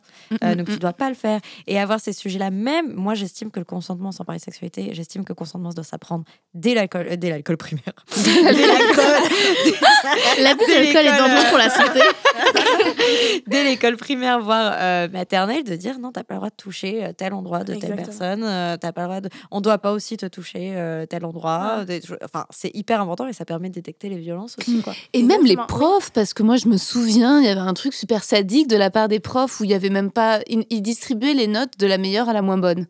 Ah bah, ça c'est collège. Au collège. Cette, cette, euh, cette hiérarchisation dans une volonté d'humilier. Exactement. L'humiliation des profs. Et il n'y a aucun moment où ils nous ont posé la question en tant qu'élèves de comment est-ce que vous désiriez qu'on procède, ou est-ce que ça vous va, ou est-ce qu'on le fait de façon anodine. Enfin, comme quand euh, quelque part il y a, on, on élit un délégué de la classe. Tu vois, il y a, quand même façon de se mettre d'accord sur des lois de, de vivre ensemble. Et là, ils il donnaient. Et donc, tu voyais au fur et à mesure la meilleure à la moins bonne note, et avec évidemment la dernière personne qui. Faudrait faire un épisode sur les rapports de pouvoir. Bah ouais. De ouf. Bah, tu sais que ouais, je pense que c'est le genre de choses qui te fait des petits traumas et qui ah après bah, s'installe dans la sexualité. C'est sûr. Je note. Merci Rosa. on va passer à la seconde partie si vous le voulez bien. Euh, c'est le moment où on répond à vos questions. Sachez qu'il y a un numéro magique que vous pouvez appeler. C'est le 07 88 05 64 84 et pendant cette partie de l'émission, on répond à vos messages. Vous pouvez nous laisser un petit message WhatsApp et vous pouvez tout à fait témoigner en anonyme, il n'y a pas de souci. On va passer au premier radio, c'est Maëlle, 26 ans. Coucou les autistes, moi c'est Maëlle, donc j'ai 26 ans, je suis actuellement en Nouvelle-Zélande. Et euh, tout d'abord, je tenais à vous remercier d'avoir créé ce podcast qui respire la sincérité, le sans tabou et qui met en lumière des avis euh, divers et variés avec euh, un regard constructif pour les auditrices et auditeurs qui vous écoutent. Voilà, on vous sent passionné, investi et vraiment toujours à l'écoute, avec une touche d'humour, euh, bref, un podcast pétillant, hot et plein de bonnes vibrations. Euh, donc moi, je travaille actuellement dans les kiwis, euh, ici en Nouvelle-Zélande, et je peux vous dire que je rigole comme pas possible. Et les journées deviennent bien plus intéressantes et sexy avec Hotline. Donc un grand merci. Voilà, en ce qui concerne mon rapport maintenant à la sexualité, euh, il était euh, quasi inexistant avant mon départ euh, à l'étranger, c'est-à-dire qu'on parlait très peu de sexe dans la sphère familiale. Et donc, je me suis vraiment découverte en m'expatriant. Voilà, donc j'ai également découvert ma bisexualité, ce qui m'a permis une ouverture d'esprit plus grande, une déconstruction et puis aussi avec un élargissement de possibilités. Et en résumé des expériences plus pimentées comme celle euh, du plan A3 ou euh, des coups d'un soir dans un parc. Euh, donc voilà, moi je suis actuellement célibataire et j'ai eu récemment une expérience de sex friend. Et en gros, donc j'ai rencontré ce mec en voyageant et au début, on était simplement amis, on a été amis sur une période de un an. Et il fréquentait l'une de mes amies à moi également. Et ensuite, gros roulement de changement de situation, on est devenu vraiment très proches et sex friend. Mais j'ai appris récemment qu'il couchait toujours avec elle. Et du coup, là, on est censé se revoir assez vite. Et pour moi, euh, dans l'idée, euh, je ne conçois pas euh, qu'on puisse, voilà, entre guillemets, fuck deux personnes qui sont en lien amical. Enfin, je trouve ça assez délicat pour savoir comment, comment gérer ce, ce genre de, de soucis, si on peut qualifier ça d'un problème. je me pose encore des questions et j'ai pas envie non plus de, de briser la vibe qu'on a entre nous, mais de mettre les choses au clair, entre guillemets. Et une petite dernière question pour vous. Euh, voilà, quelle est euh, votre position favorite euh, dans le sexe? J'aurais aimé savoir votre avis sur la question aussi. Voilà, je vous fais plein de gros bisous et continuez comme ça, c'est vraiment incroyable. Merci beaucoup, Maëlle. Merci pour tous ces compliments. Est-ce que tu peux nous envoyer des kiwis euh, Un petit pack? Je sais pas si on fait de Nouvelle-Zélande ça pourrit ou pas. On aimerait bien un petit pack hotline de kiwis pour qu'on puisse manger ça pendant l'émission. Non, je rigole. Hein. C'est pas très écolo. J'étais sûre, Laetitia, je la voyais arriver. C'est plus fort que moi. Laetitia, qu'en penses-tu de son histoire? Déjà, premièrement, de son histoire euh, de Sex Friends eh bien, écoute, euh, je pense que le problème d'un sex friend, c'est qu'il a le droit de coucher avec qui il ou elle veut. Mmh. Mmh. Mmh. Et que du coup, euh, du coup, voilà, en fait, si, si, tu étais en face de moi, la première question que je te poserais, c'est euh, est-ce que tu lui as dit clairement, quand vous avez commencé à coucher ensemble, que tu ne voulais pas qu'il couche avec des personnes de votre sphère commune? Parce que peut-être que c'est pas évident pour lui, peut-être qu'à aucun moment il s'est dit que ça te dérangeait. Et puis, euh, bah, le, principe euh, d'une relation de sex friend, c'est aussi que vous n'êtes a priori pas exclusif. Sinon, c'est pas que vous êtes vraiment sex friend, c'est que vous êtes un petit peu en couple. Donc, donc voilà, je pense que certes, je peux comprendre que ça t'embête de savoir qu'il couche aussi avec une de tes copines, parce que bah, pour, un tout, pour, un, pour un tout un paquet de raisons. Euh, du coup, je pense que ça vaut peut-être le coup que tu t'interroges sur pourquoi ça te dérange. Mm. Est-ce que c'est parce que tu la connais, que tu n'as pas envie de t'imaginer qu'il fasse des trucs avec elle? Est-ce que c'est parce que tu te compares à elle et que tu as peur de pas être aussi bien Ou que tu te demandes est-ce que c'est mieux avec elle Est-ce que c'est mieux avec moi? Mm. Ou est-ce que c'est parce que tu as peut-être des sentiments qui commencent à se développer pour cette personne, surtout si vous étiez très amis avant, et que du coup tu as envie de quelque chose qui se rapproche un peu plus d'une exclusivité? Dans tous les cas, il faut que tu aies une, sérieuse discussion avec lui parce qu'à partir du moment où ça te dérange, euh, pourrir la vibe ou ne pas pourrir la vibe, dans tous les cas, j'ai envie de te dire qu'elle est déjà pourrie à partir du moment où toi tu te poses des questions. Ça va forcément continuer à te trotter en tête. Donc pose-toi des questions, pose-lui des questions et essayez de, voir tous les deux euh, la solution qui euh, vous apportera le plus de plaisir et le plus de, mm. de bien-être dans votre relation. Bravo, perfect. Merci Rosa, qu'en penses-tu? Oui, alors ce que j'ai ce que j'ai compris euh, de Maëlle de son message et merci encore pour tous les compliments, c'est euh, que en fait, elle était amie avec une elle avait une amie, en fait ce sex friends était d'abord couché avec cette amie puis s'est mis à coucher avec, elle. et en fait, il a appris qu'il couchait encore avec l'ancienne. couchait encore avec l'ancienne. Mais est-ce que elle, elle était amie avec la nana? Voilà, c'est ça. Est-ce qu'elle était amie avec cette fille? Oui, ça, a l'air d'être une, une pote. ça a l'air d'être dans le même cercle, voilà. Ok. Mais il faudrait euh, peut-être aussi que les filles en toute sororité discutent euh, et se demandent euh, que Maëlle vérifie auprès de cette amie déjà si peut peut-être éventuellement qu'elle lui a pas fait de la peine en couchant avec le mec avec qui elle couchait. Est-ce que c'était euh, de, se renseigner sur, euh, voilà, sur être sûr qu'il n'y ait pas de, ressentiment de sa part, que peut-être mettre les choses au clair, savoir euh, entre guillemets ce que la première a ressenti quand la deuxième est arrivée finalement et qu'elles elles ouvrent leur cœur, histoire de protéger peut-être la relation d'amitié entre femmes mm. et ensuite voir par rapport au mec, en toute honnêteté, se dire quel, voilà, est-ce qu'on peut, quel est le contrat de sincérité? C'est-à-dire, qu'est-ce qu'on se dit, qu'est-ce qu'on se dit pas? Mmh. euh, euh, et, et, il y a l'air d'avoir un, là un trio un petit peu, un peu complexe. Voilà, un peu flou, un peu.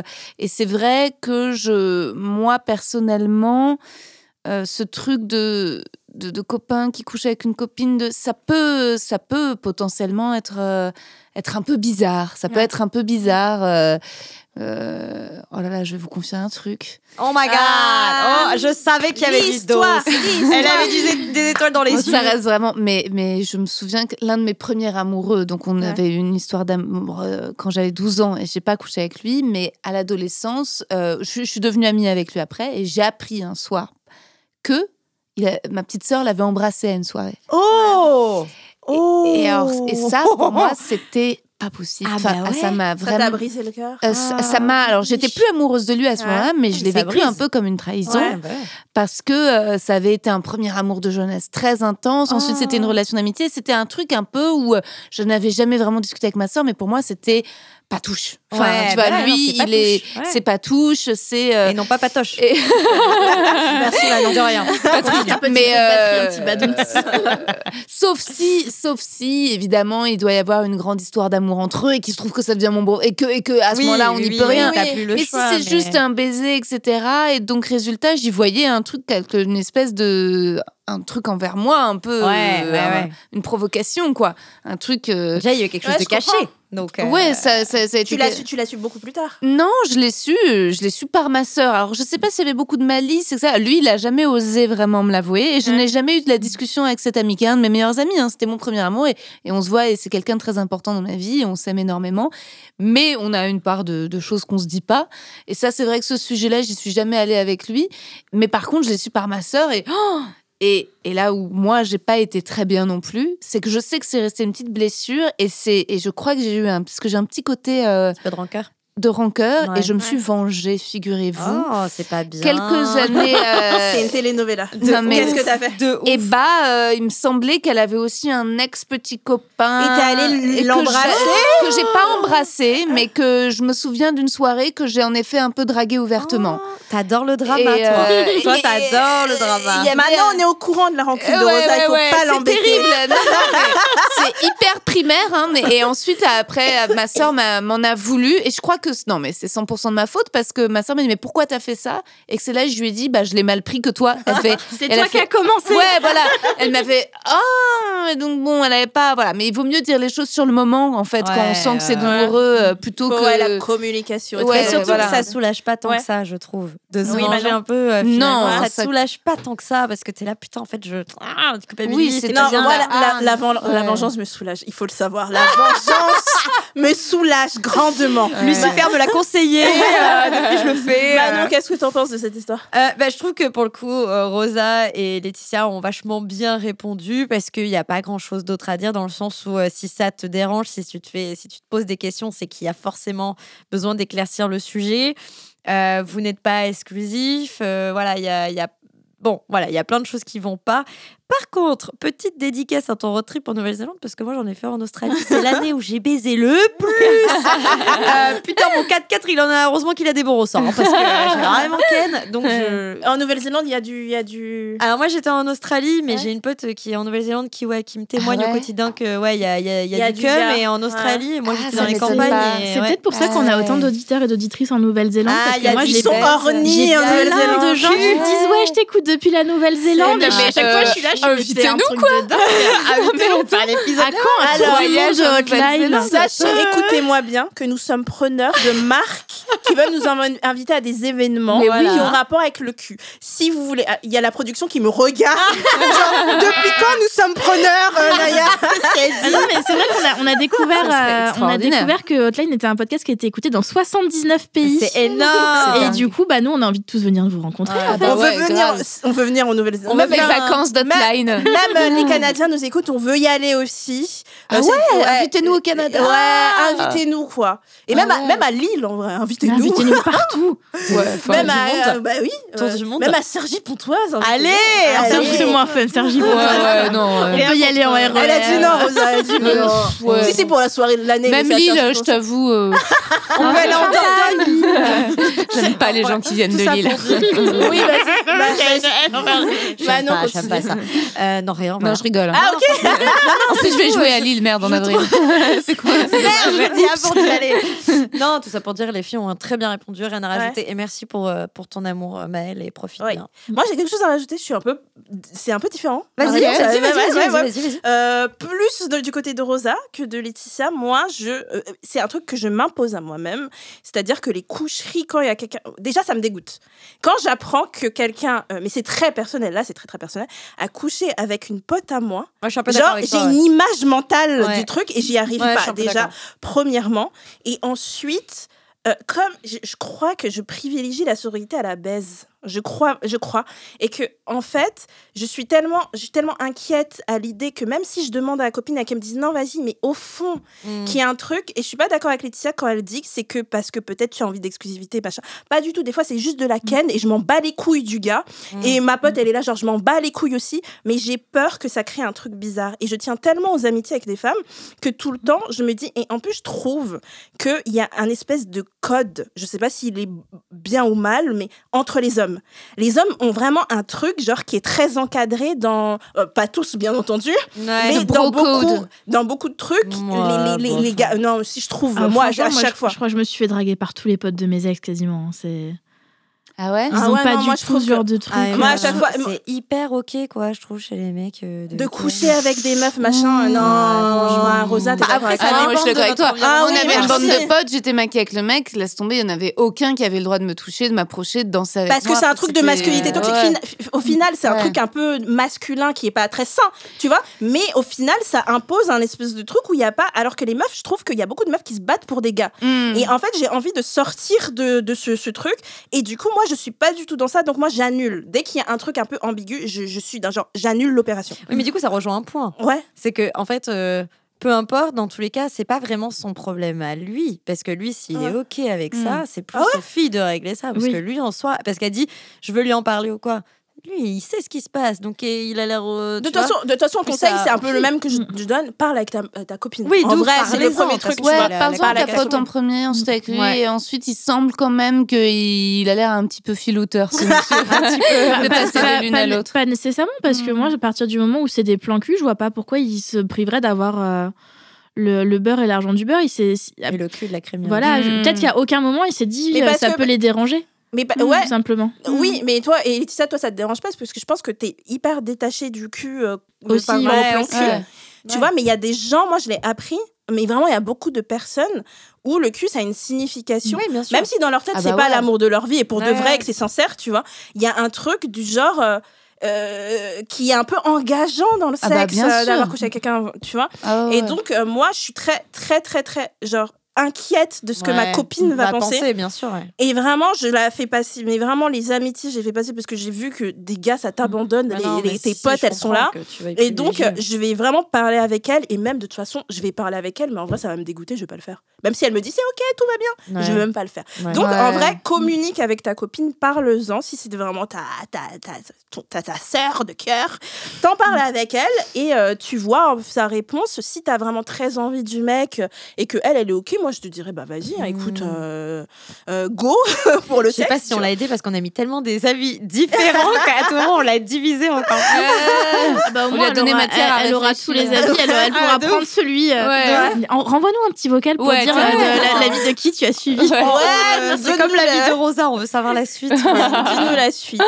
Et pour la position préférée, n'oublions pas qu'il y avait deux points. C'est pas un sujet. Alors, c'est un sujet de la rentrée, donc je, je vous dirais juste de ne pas vous étendre, parce que du coup, enfin, c'est pas le sujet de la rentrée, mais c'est un sujet qu'on va aborder euh, prochainement. Et du coup, euh, dites juste votre position. on dit juste Ouais, et on explique Comme ça, on- ouais, voilà. La levrette. La levrette, Moi, c'est allongé sur le mec. Quand je suis allongée sur le mec. ouais.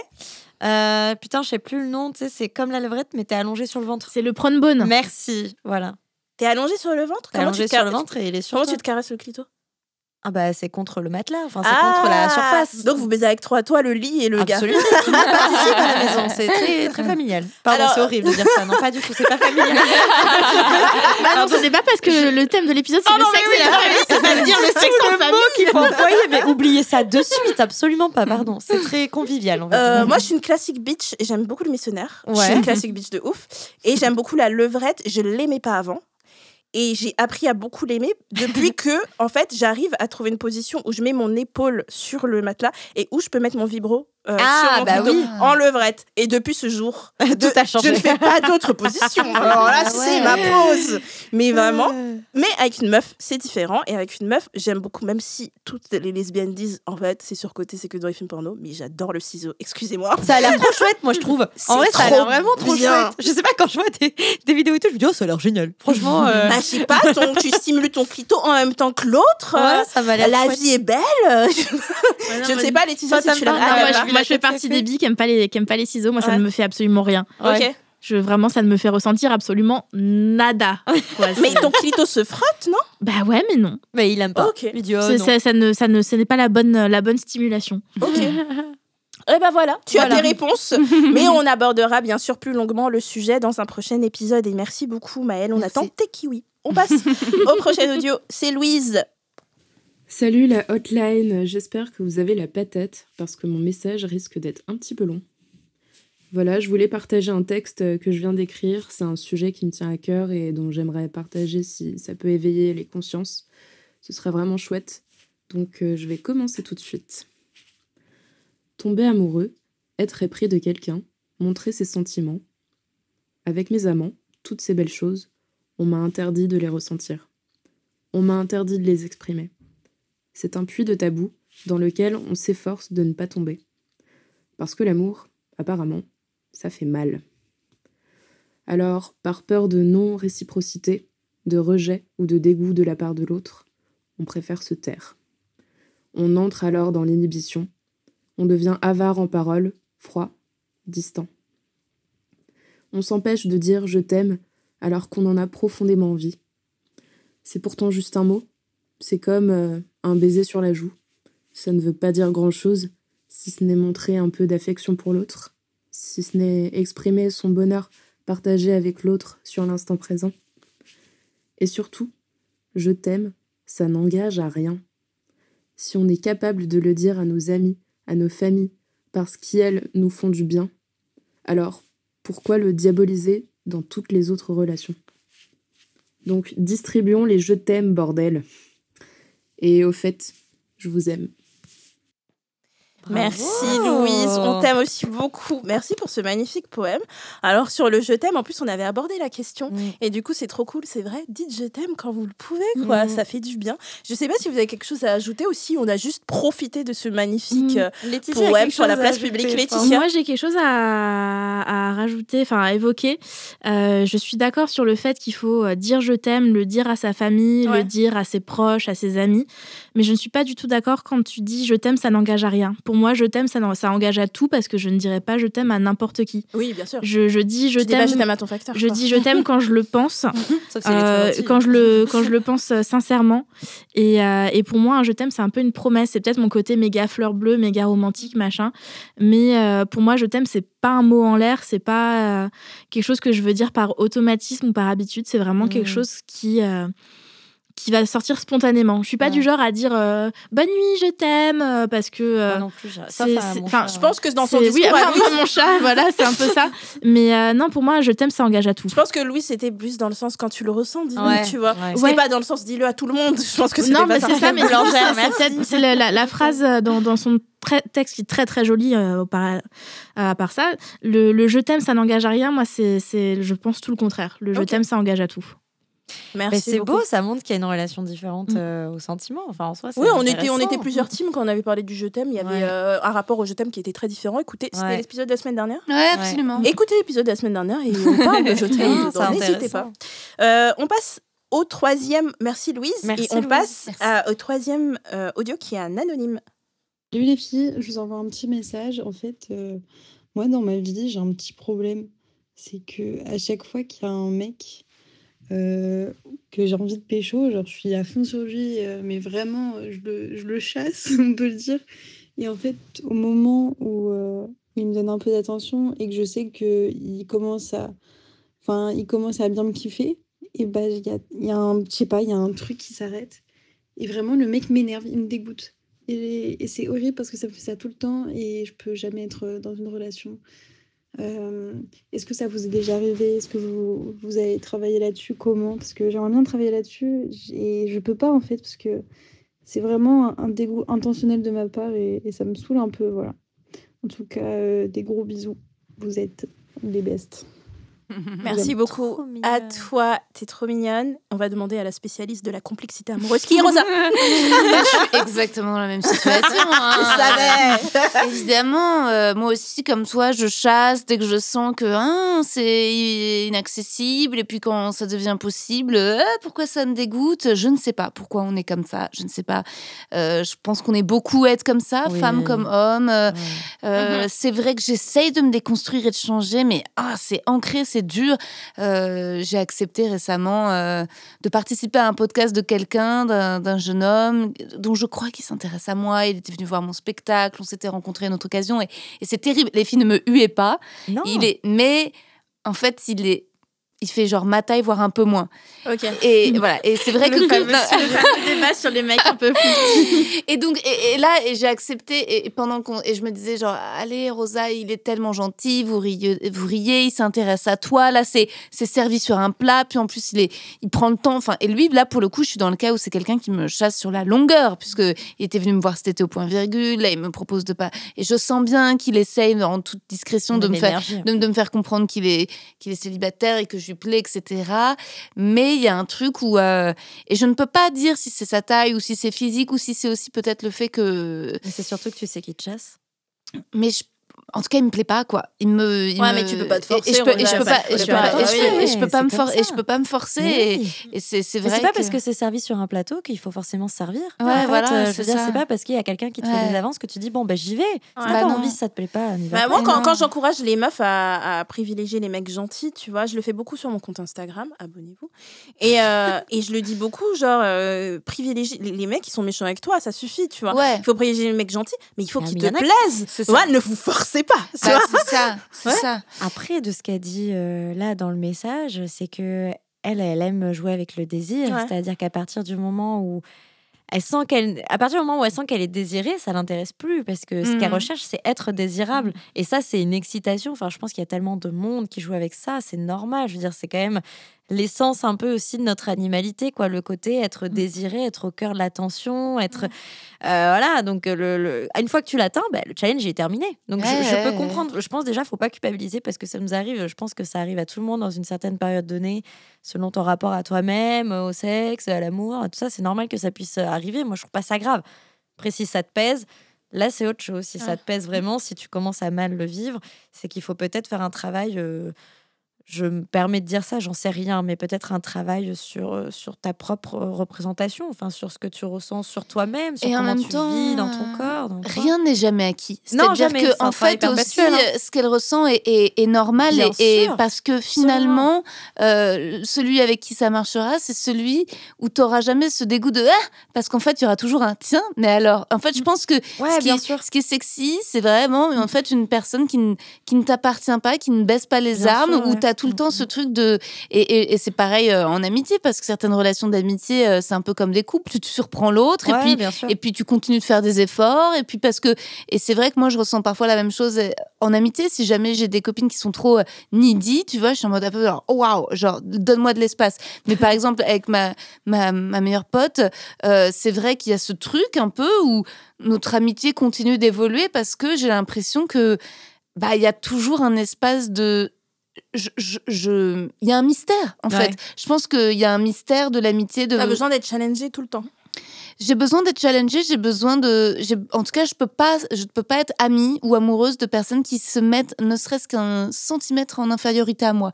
J'ai l'impression de devoir, d'avoir toujours l'envie de, de cerner et de jamais réussir à cerner l'autre. Je ah. pense que as, quand as ça, c'est ce qui rend les relations. Euh... C'est comment on se place inférieurement à quelqu'un? Bah, quand tu as l'impression d'avoir tout donné, quand tu ah. montres que tu as une euh, disponibilité totale, quand tu ouais, quand, pas, pas occupé, quand c'est pas réciproque. Ouais, tu sais, tu as des gens qui sont qui te demandent euh, euh voilà, c'est pas il y a un équilibre quoi, mais mais, je, mais, mais tu vois, c'est c'est ce qui fait je pense qu'on a autant d'ailleurs d'excitation à enregistrer l'émission, c'est qu'à mm. chaque fois que là l'une dit quelque chose, on, est curieuse parce qu'on se dit oh là, il y a encore un, un mystère chez les unes et chez chez les autres. Le jour où ça, ça n'existera plus, tu vois, on sera là en mode oui, oui, bon, ton année, et bah ça s'arrête quoi. Mais j'ai l'impression que c'est un peu ça. Euh, ouais. Enfin, je veux dire, c'est normal de si un mec, ça veut pas dire. Euh, ah, moi, je, je, je, je, suis pas, je, suis pas, comme toi. Ah ouais, sérieux? Ah, je suis pas comme toi. J'ai besoin de me sentir à l'aise et j'ai besoin de savoir que la personne que j'aime, elle est disponible pour moi. Ah ouais. Et euh, ouais, j'ai vraiment besoin de ça parce mm. que sinon, pour moi, ça fait partie des gens autour. Tous les gens ne sont pas disponibles pour toi. Le monde n'est pas disponible pour toi. Et en fait, la personne que je choisis, c'est quelqu'un avec qui on a décidé, comme si on avait signé un contrat, on sera toujours là l'un pour l'autre. On est toujours disponible l'un pour l'autre. Totalement d'accord avec, avec Naya. Ouais. Moi, c'est là ce sentiment de sécurité. C'est même un gros red flag pour moi, quelqu'un qui est pas tout, qui, qui, qui me. Qui a besoin que je sois pas disponible. Moi, ça me fait un peu peur. Ça. Pour moi, les gens qui ont besoin de ça pour m'aimer, ça me fait peur. C'est ça. Les, les gens qui sont pas assez disponibles pour moi, en fait, euh, je me dis tout le temps, bah, en fait, c'est que je l'intéresse pas. Ouais. Et du coup, euh, enfin, voilà, je sais que j'ai un peu cette, euh, cette manie, on en pense qu'on veut, mais euh, mm. si euh, je propose des sorties à des personnes et que quatre fois, cinq fois, elles me répondent Ah bah non, je suis pas disponible mm. et qu'il n'y a aucun effort de l'autre côté pour ah proposer une, autre, une autre date, j'arrête.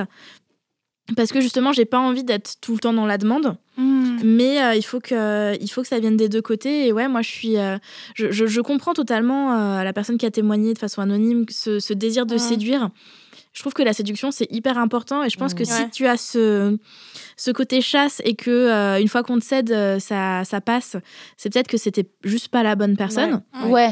Euh, parce qu'en vrai, quand ce sera la bonne personne, tu vas te rendre compte que la séduction, c'est quelque chose qui ne s'arrête jamais. Voilà, c'est ça. C'est exactement. T'as toujours envie de, de pour séduire moi, la personne. pour moi, la séduction, ça passe pas par le fait de faire style, t'as pas le temps. Non, c'est pas Je voulais dire, c'est que rien n'est jamais acquis. Rien n'est jamais acquis. C'est toujours une. Mais pas du tout. Euh, c'est pas une question. Pour moi, c'est pas forcément une question d'acquisition. Tu vois, moi, j'aime bien savoir que l'amour de la personne avec qui je partage ma vie est acquis entre guillemets, mais euh, qu'il faut quand même que que je l'entretienne. Voilà, ouais, ouais, ouais. ouais, Mais en fait, ça se rejoint un peu dans le sens où, euh, en fait, je comprends ce que tu dis. Pour moi, quand tu es avec la bonne personne, c'est que tu sens jamais que ça que quelque chose s'est arrêté. C'est-à-dire qu'il y a sans arrêt une recherche de euh, je te désire, tu es désirable, euh, je suis mm. désiré. Enfin, tu vois, sans arrêt qu'on renvoie à l'autre. Ça veut pas dire je je suis pas dispo cet après-midi, je fais exprès de me faire désirer parce que tu vois, non, ça, ça m'agace au plus haut point. Donc jamais je ferai ça. Bien sûr. Mais par contre, ça passe par autre chose ça passe par euh, des, petites attentions, des petites attentions, des petits gestes, désir. Euh. Et c'est pour moi, c'est comme si c'était de la drague perpétuelle, tu vois. Genre comme si on s'arrêtait jamais de draguer. Et le jour où, où, mon mec, où j'arrête de le draguer ou qu'il arrête de me draguer, je sais que j'aurai besoin d'aller me faire draguer autre part. C'est comme ça. Mais du coup, c'est plus une.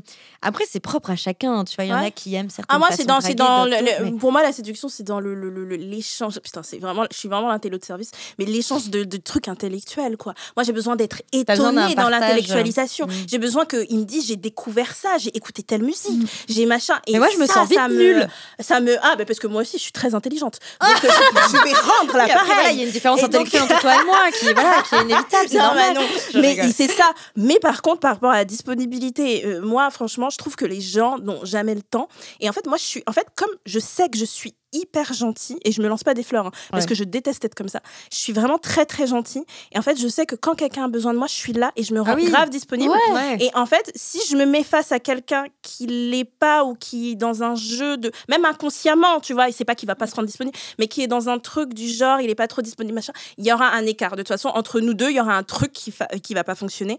Et en fait, tous les mecs et les meufs avec qui je suis restée longtemps, ça a été dans un truc du genre on a peut-être qu'on a on est dans ce truc de pas avoir le temps pour aller mais nous on a décidé qu'on formait une team quoi.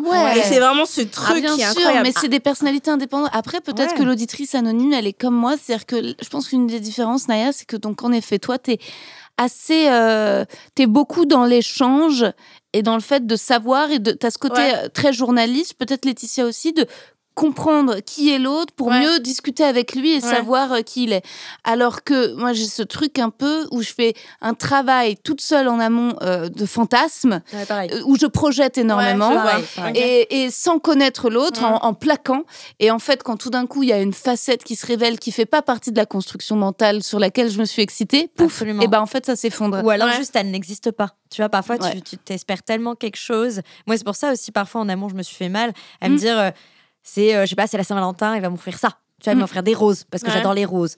Et après, j'ai pas de roses. Je suis déçue. Alors qu'il m'a jamais rien promis, la personne. Genre, et à l'inverse, il a fait autre chose. Tu vois, il a fait d'autres efforts sur d'autres choses, mais je ne l'ai pas vu parce que j'étais sur mon fantasme. Ouais, voilà, c'est ça. Et ça, c'est hyper dur parce que mm. plusieurs fois, je me suis dit, tu n'as pas à attendre de lui quelque chose que toi tu espérais sans avoir en plus lui, avoir mm. communiqué, lui avoir fait comprendre. C'est pour ça, à ton côté disponible, je comprends le point. Mais euh, je ne peux pas. Moi, je me dis, je, si je suis disponible, tant mieux, mais je peux pas attendre des autres qui le soient autant que moi je le suis. Oui. Tu vois ce que je veux dire? Donc, de pas ah, en vouloir à l'autre en mode, mais pourquoi tu fais pas ça alors que moi je fais ça? Tu vois alors, alors que je sais que je pourrais réagir comme ça. Donc, c'est un travail, hein, c'est ce qu'on dit, hein, c'est un travail sur soi. Euh, Après, un jour, j'avais euh, sur Instagram, j'avais posté une story en disant, en donnant conseil, en gros, arrêtez de courir euh, après les gens qui veulent pas de vous. Tu ouais, vois, je disais ça aux meufs. et en fait, on m'a répondu un truc hyper intelligent. J'étais là, genre, il y a une abonnée à moi, merci si tu m'écoutes, qui m'avait répondu un truc. J'avais jamais réfléchi à la question dans ce sens. Elle m'a dit peut-être qu'il y a des meufs qui, en fait, cherchent des mecs qui les repoussent un peu parce qu'on est tellement dans l'hypersexualisation des meufs. Tu sais, comment les mecs ils draguent, comment ils te veulent, comment ils te désirent et à quel point tu te sens objectifié et sexualisé quand tu te ah fais bah draguer. Que, en fait, quand tu vois un mec neutre, envers toi, genre et, inconsciemment, tu vas lui courir après parce que c'est extrêmement différent des mecs qui vont te dans la rue qui vont dire des trucs, des machins. Et du coup, tu vas vouloir ça par réponse, tu vois. Mm, mm, Donc peut-être. Et je me suis dit putain, c'est hyper intelligent. J'avais jamais réfléchi comme ça. Ah bah grave. Bah c'est clair. C'est vrai que en effet, parfois, euh, pourquoi on est attiré en général par des mecs maqués? On a un, lui, il est bien. Pourquoi il me plaît? On se rend compte qu'il est maqué. Ah merde. Bah parce qu'il est pas en chien aussi. c'est que en fait, parfois ils sont chiens les mecs. Les, bien sûr, t'as des mecs. Mais en général les, les, mecs euh, maqués euh, en chien, bah, résultat, ils sont un peu dégoûtants aussi. Mais c'est vrai que parfois, tu as des gars euh, qui t'imposent en fait leur libido, leur désir. Toi, je vais te choper, toi, tu vas pas comprendre, attends.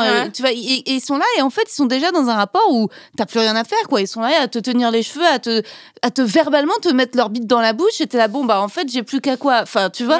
Et, et donc, en fait, un gars qui, a priori, n'a pas envie, eh ben, il nous laisse l'opportunité, nous, de le chasser. Et ce terme qu'elle dit, il n'est pas négatif, c'est qu'aussi, en fait, on, on, a envie de rattraper, en fait, ces mm. siècles mm. de littérature où ce n'est que l'homme qui chasse. En fait, mm. on a envie aussi, nous, d'être euh, force, en fait, de séduction, de proposition, de, euh, et que, tout d'un coup, un mec qui, bah, bah qui laisse l'ouverture, eh ben, il nous permet de, de, mettre notre désir au premier plan, quoi. Et de dire, je veux.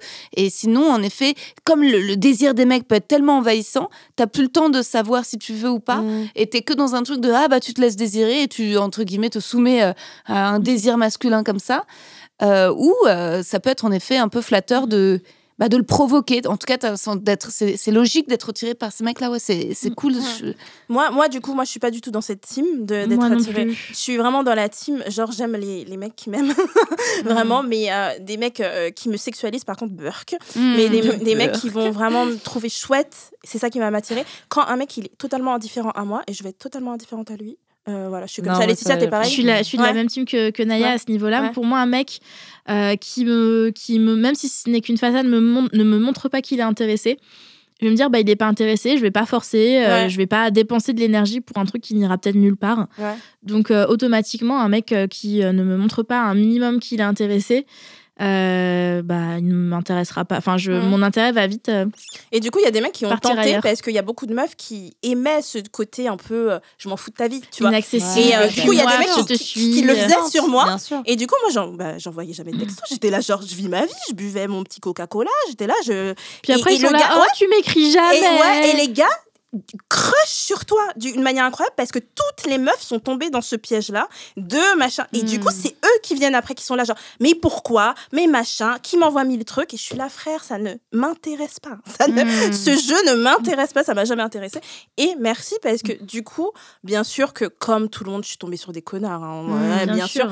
Mais j'ai eu des relations cool et vraiment, surtout dernièrement, qui étaient hyper épanouissantes parce que j'ai réussi à, à, je trouve, à, à bien sélectionner par rapport à ce truc un peu euh, d'échange équivalent, d'attention. Le jeu, le jeu séduction, tu me séduis, je te séduis, j'adore. Je trouve ça tellement excitant. On est équivalent dans l'intéressant de l'autre et je trouve mm. ça trop cool. Donc, euh, euh, ce qu'on est en train de te dire, personne anonyme, c'est qu'on n'en sait rien. en, gros, ne culpabilise pas. C'est un, un, comportement normal. Ne culpabilise pas de ça.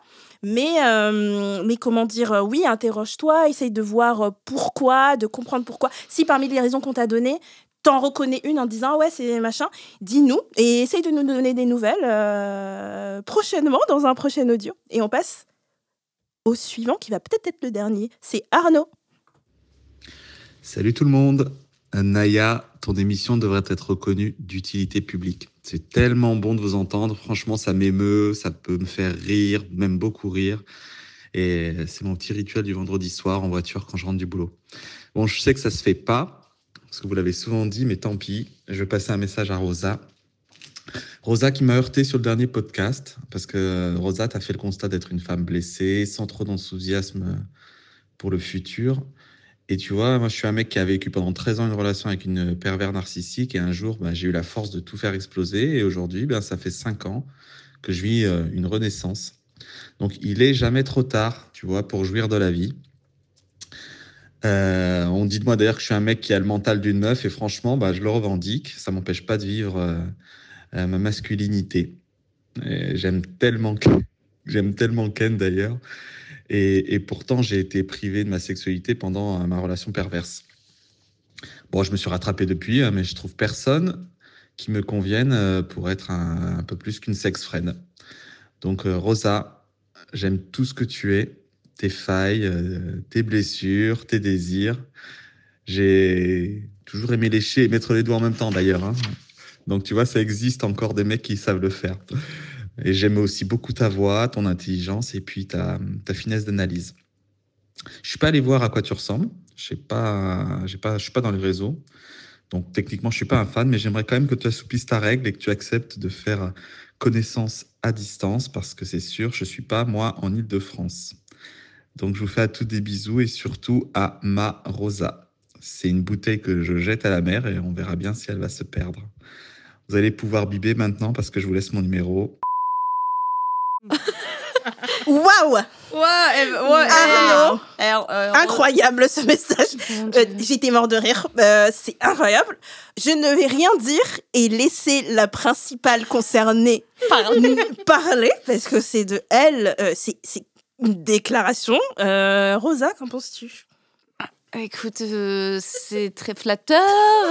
je suis Euh, touché de son intérêt, du fait qu'il apprécie ma voix. Euh, alors, euh, il est.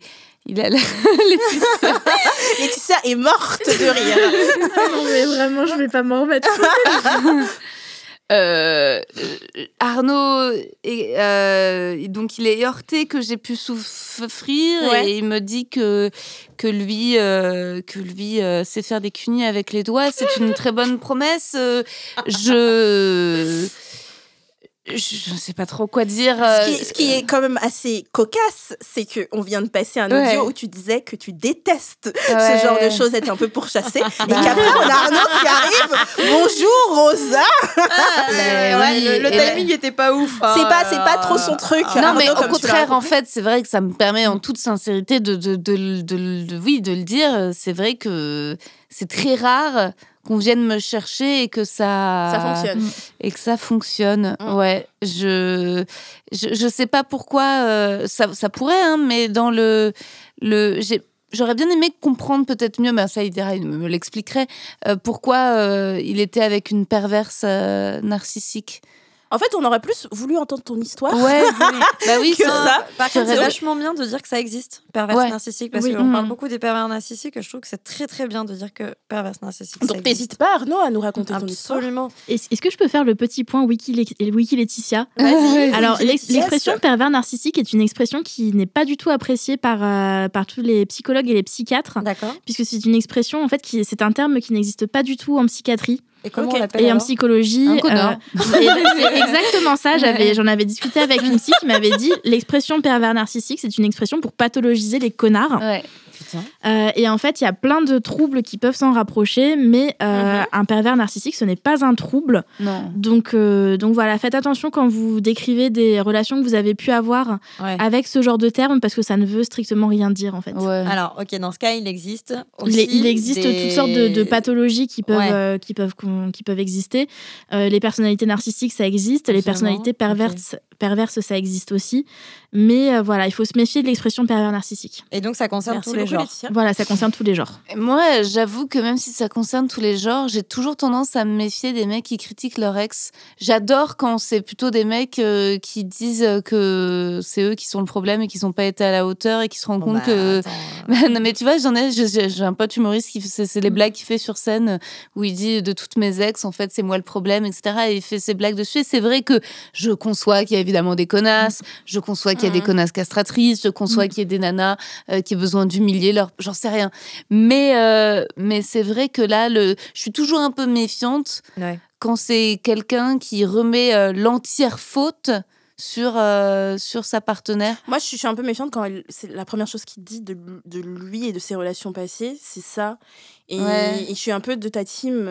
Quand il y a un mec qui critique son ex, je trouve ça me et que c'est vrai que peut-être ça a été une énorme euh, personne malveillante, etc.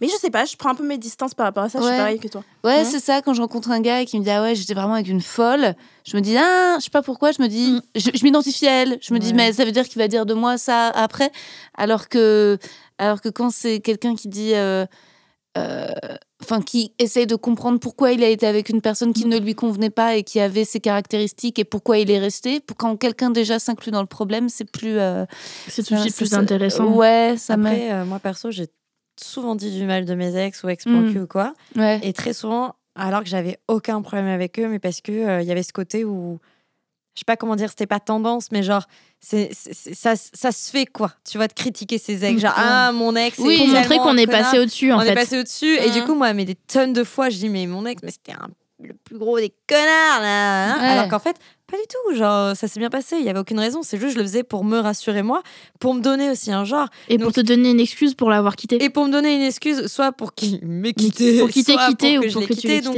j'ai pas envie de mettre tout le monde dans le même panier en disant, euh, tu vois, moi, très souvent, je me suis pas euh, remise en question et c'était une, manière un peu de me cacher et je me dis il y a sûrement beaucoup de mecs et de meufs qui font ça encore aujourd'hui sans réellement le penser comme je l'ai fait mm. tu vois et c'est pas forcément un problème de sororité ou de c'est aussi parfois c'est beaucoup plus enfoui tu vois c'est juste c'est plus facile de dire du mal des autres que de se remettre en question et, mm. et, et, du coup euh, moi je l'ai souvent fait je me suis rendu compte il y a, y a pas longtemps hein, ça date de quelques mois que j'ai toujours dit du mal de mes ex, alors qu'une majorité, je m'entends bien avec. Alors que c'est pas mes potes, hein, j'ai dit dans, dans l'autre épisode. Moi, quand ça se passait bien, je, je disais rien. Bah ouais, mais je le disais parce que je pense que ça me faisait chier d'admettre de, de, d'admettre que mais parfois c'était moi qui ouais. merdé, mmh. que euh, ça m'arrange parce que bah, dans certains mèmes ou des choses comme ça, je trouve ça super drôle de critiquer son ex. Enfin, tu vois ce que je veux dire? Genre, je suis loin d'être irréprochable et je me dis, il y a sûrement beaucoup de gens qui se sont jamais posé la question, qui juste se, se, se, réconfortent là-dedans en se disant, bah, je l'aime pas. Voilà, de toute façon, c'est réglé. Je ouais, mais il y a, y, a, y a, pour moi, il y a une différence entre dire, euh, genre, euh, ah bah elle était relou et tout, et parler de pervers narcissique. Ah non, non, mais attends, je compare pas. Non, non, bien sûr, attends. Euh, pervers narcissique, même si le terme n'est pas correct, euh, c'est quand même un terme très spécifique qui, je pense, mon ex est folle. Mon ex est folle. Pour moi, c'est vraiment un red flag. Ça, c'est des red flags. En plus, c'est hyper psychophobe de utiliser ce genre de termes. Et c'est surtout, faut pas les utiliser. On le voit aujourd'hui avec les réseaux sociaux, mm. tout ça, c'est vachement bien parce qu'il y a plus de témoignages, mais malheureusement, il y a plein de gens qui utilisent les termes euh, sans vraiment mm. l'effet qui s'y accorde et, euh, et, qui voilà qui partent un peu. Donc je suis d'accord dans le sens où folle, euh, perverse narcissique, tout ça, si c'est parfois ça peut oui ça peut être un red flag je suis d'accord mm. après ça peut être vrai aussi évidemment ne l'oublions pas quoi alors cher Arnaud sache que j'avais écouté ton, ton vocal avant l'émission et que j'avais demandé à Rosa, du coup j'ai envoyé un message à Rosa en lui demandant est-ce que ça te gêne qu'il y ait un mec qui drague? Comme ça on met pas le, le vocal. Elle m'a dit ok c'est ok.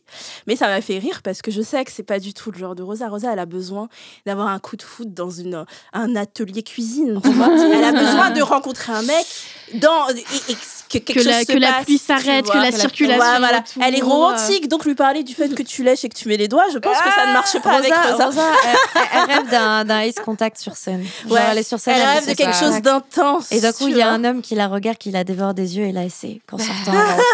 tu sais que là, je vais à New York euh, avec une pote, justement, je vais faire les fêtes avec elle, et je, je me mettrai euh, là-bas, je pense, sur les. Je vais essayer de rencontrer. Tu veux un New Yorkais? Tu veux un téléfilm de bah, Peut-être un New Yorkais, ouais, je vais le mettre, on verra, je vous ferai un retour. Tu nous tiens au jus, tu nous fais un débrief. Mais oui, non, c'est vrai que c'est. Après, euh, je suis très touchée que quelqu'un, et en même temps, s'il m'a écouté autant de temps parler, mais c'est vrai que moi aussi, là, en, avec un audio de, quelques secondes, je peux pas euh, partager bah, l'enthousiasme et me dire ah bah oui tiens je vais appeler j'ai pas senti de, de, suffisamment de, de, connivence dans le message pour me dire ah oui tiens c'est vrai cette personne je dois après peut-être que je pourrais prendre le risque mais mais je, je on peut saluer le courage. On peut saluer le courage, on peut saluer le courage. Et c'est peut-être moi qui n'en ai pas. Hein. En toute sincérité, je, crois qu'il y a des gens qui, euh, qui se lancent, qui appellent, qui font les expériences. Euh, euh, mais, mais là, je en toute sincérité, ouais. ne, ne, cherche pas d'excuses, Rosa, on comprend parfaitement. Ouais, ouais, culpabilise pas. Hein, voilà. Mais merci en tout cas, Arnaud, pour euh, ce, courageux message et cette déclaration enflammée. voilà, tu étais enflammée dans ta déclaration et, euh, et voilà, Rosa l'a entendu. En tout cas, tu sais que Rosa l'a entendu. Voilà. Et on peut se quitter sur ça, sur cette déclaration d'amour. C'est une belle, une belle fin pour cet épisode. Une belle déclaration. Euh, merci à tous pour vos messages vocaux.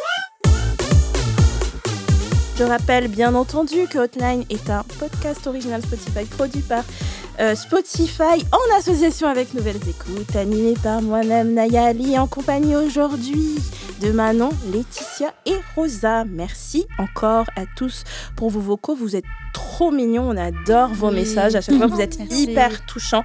Merci beaucoup. Vous pouvez continuer à nous envoyer des messages au 07 88 05 64 84. N'hésitez pas. On se retrouve donc la semaine prochaine pour le dernier épisode de cette année. On va se quitter la semaine prochaine pour entrer dans une nouvelle année sans Covid. Nous l'espérons, nous prions. Oh. On vous fait un petit bye bye collectif. Salut les amis. Salut. Prenez soin de vous.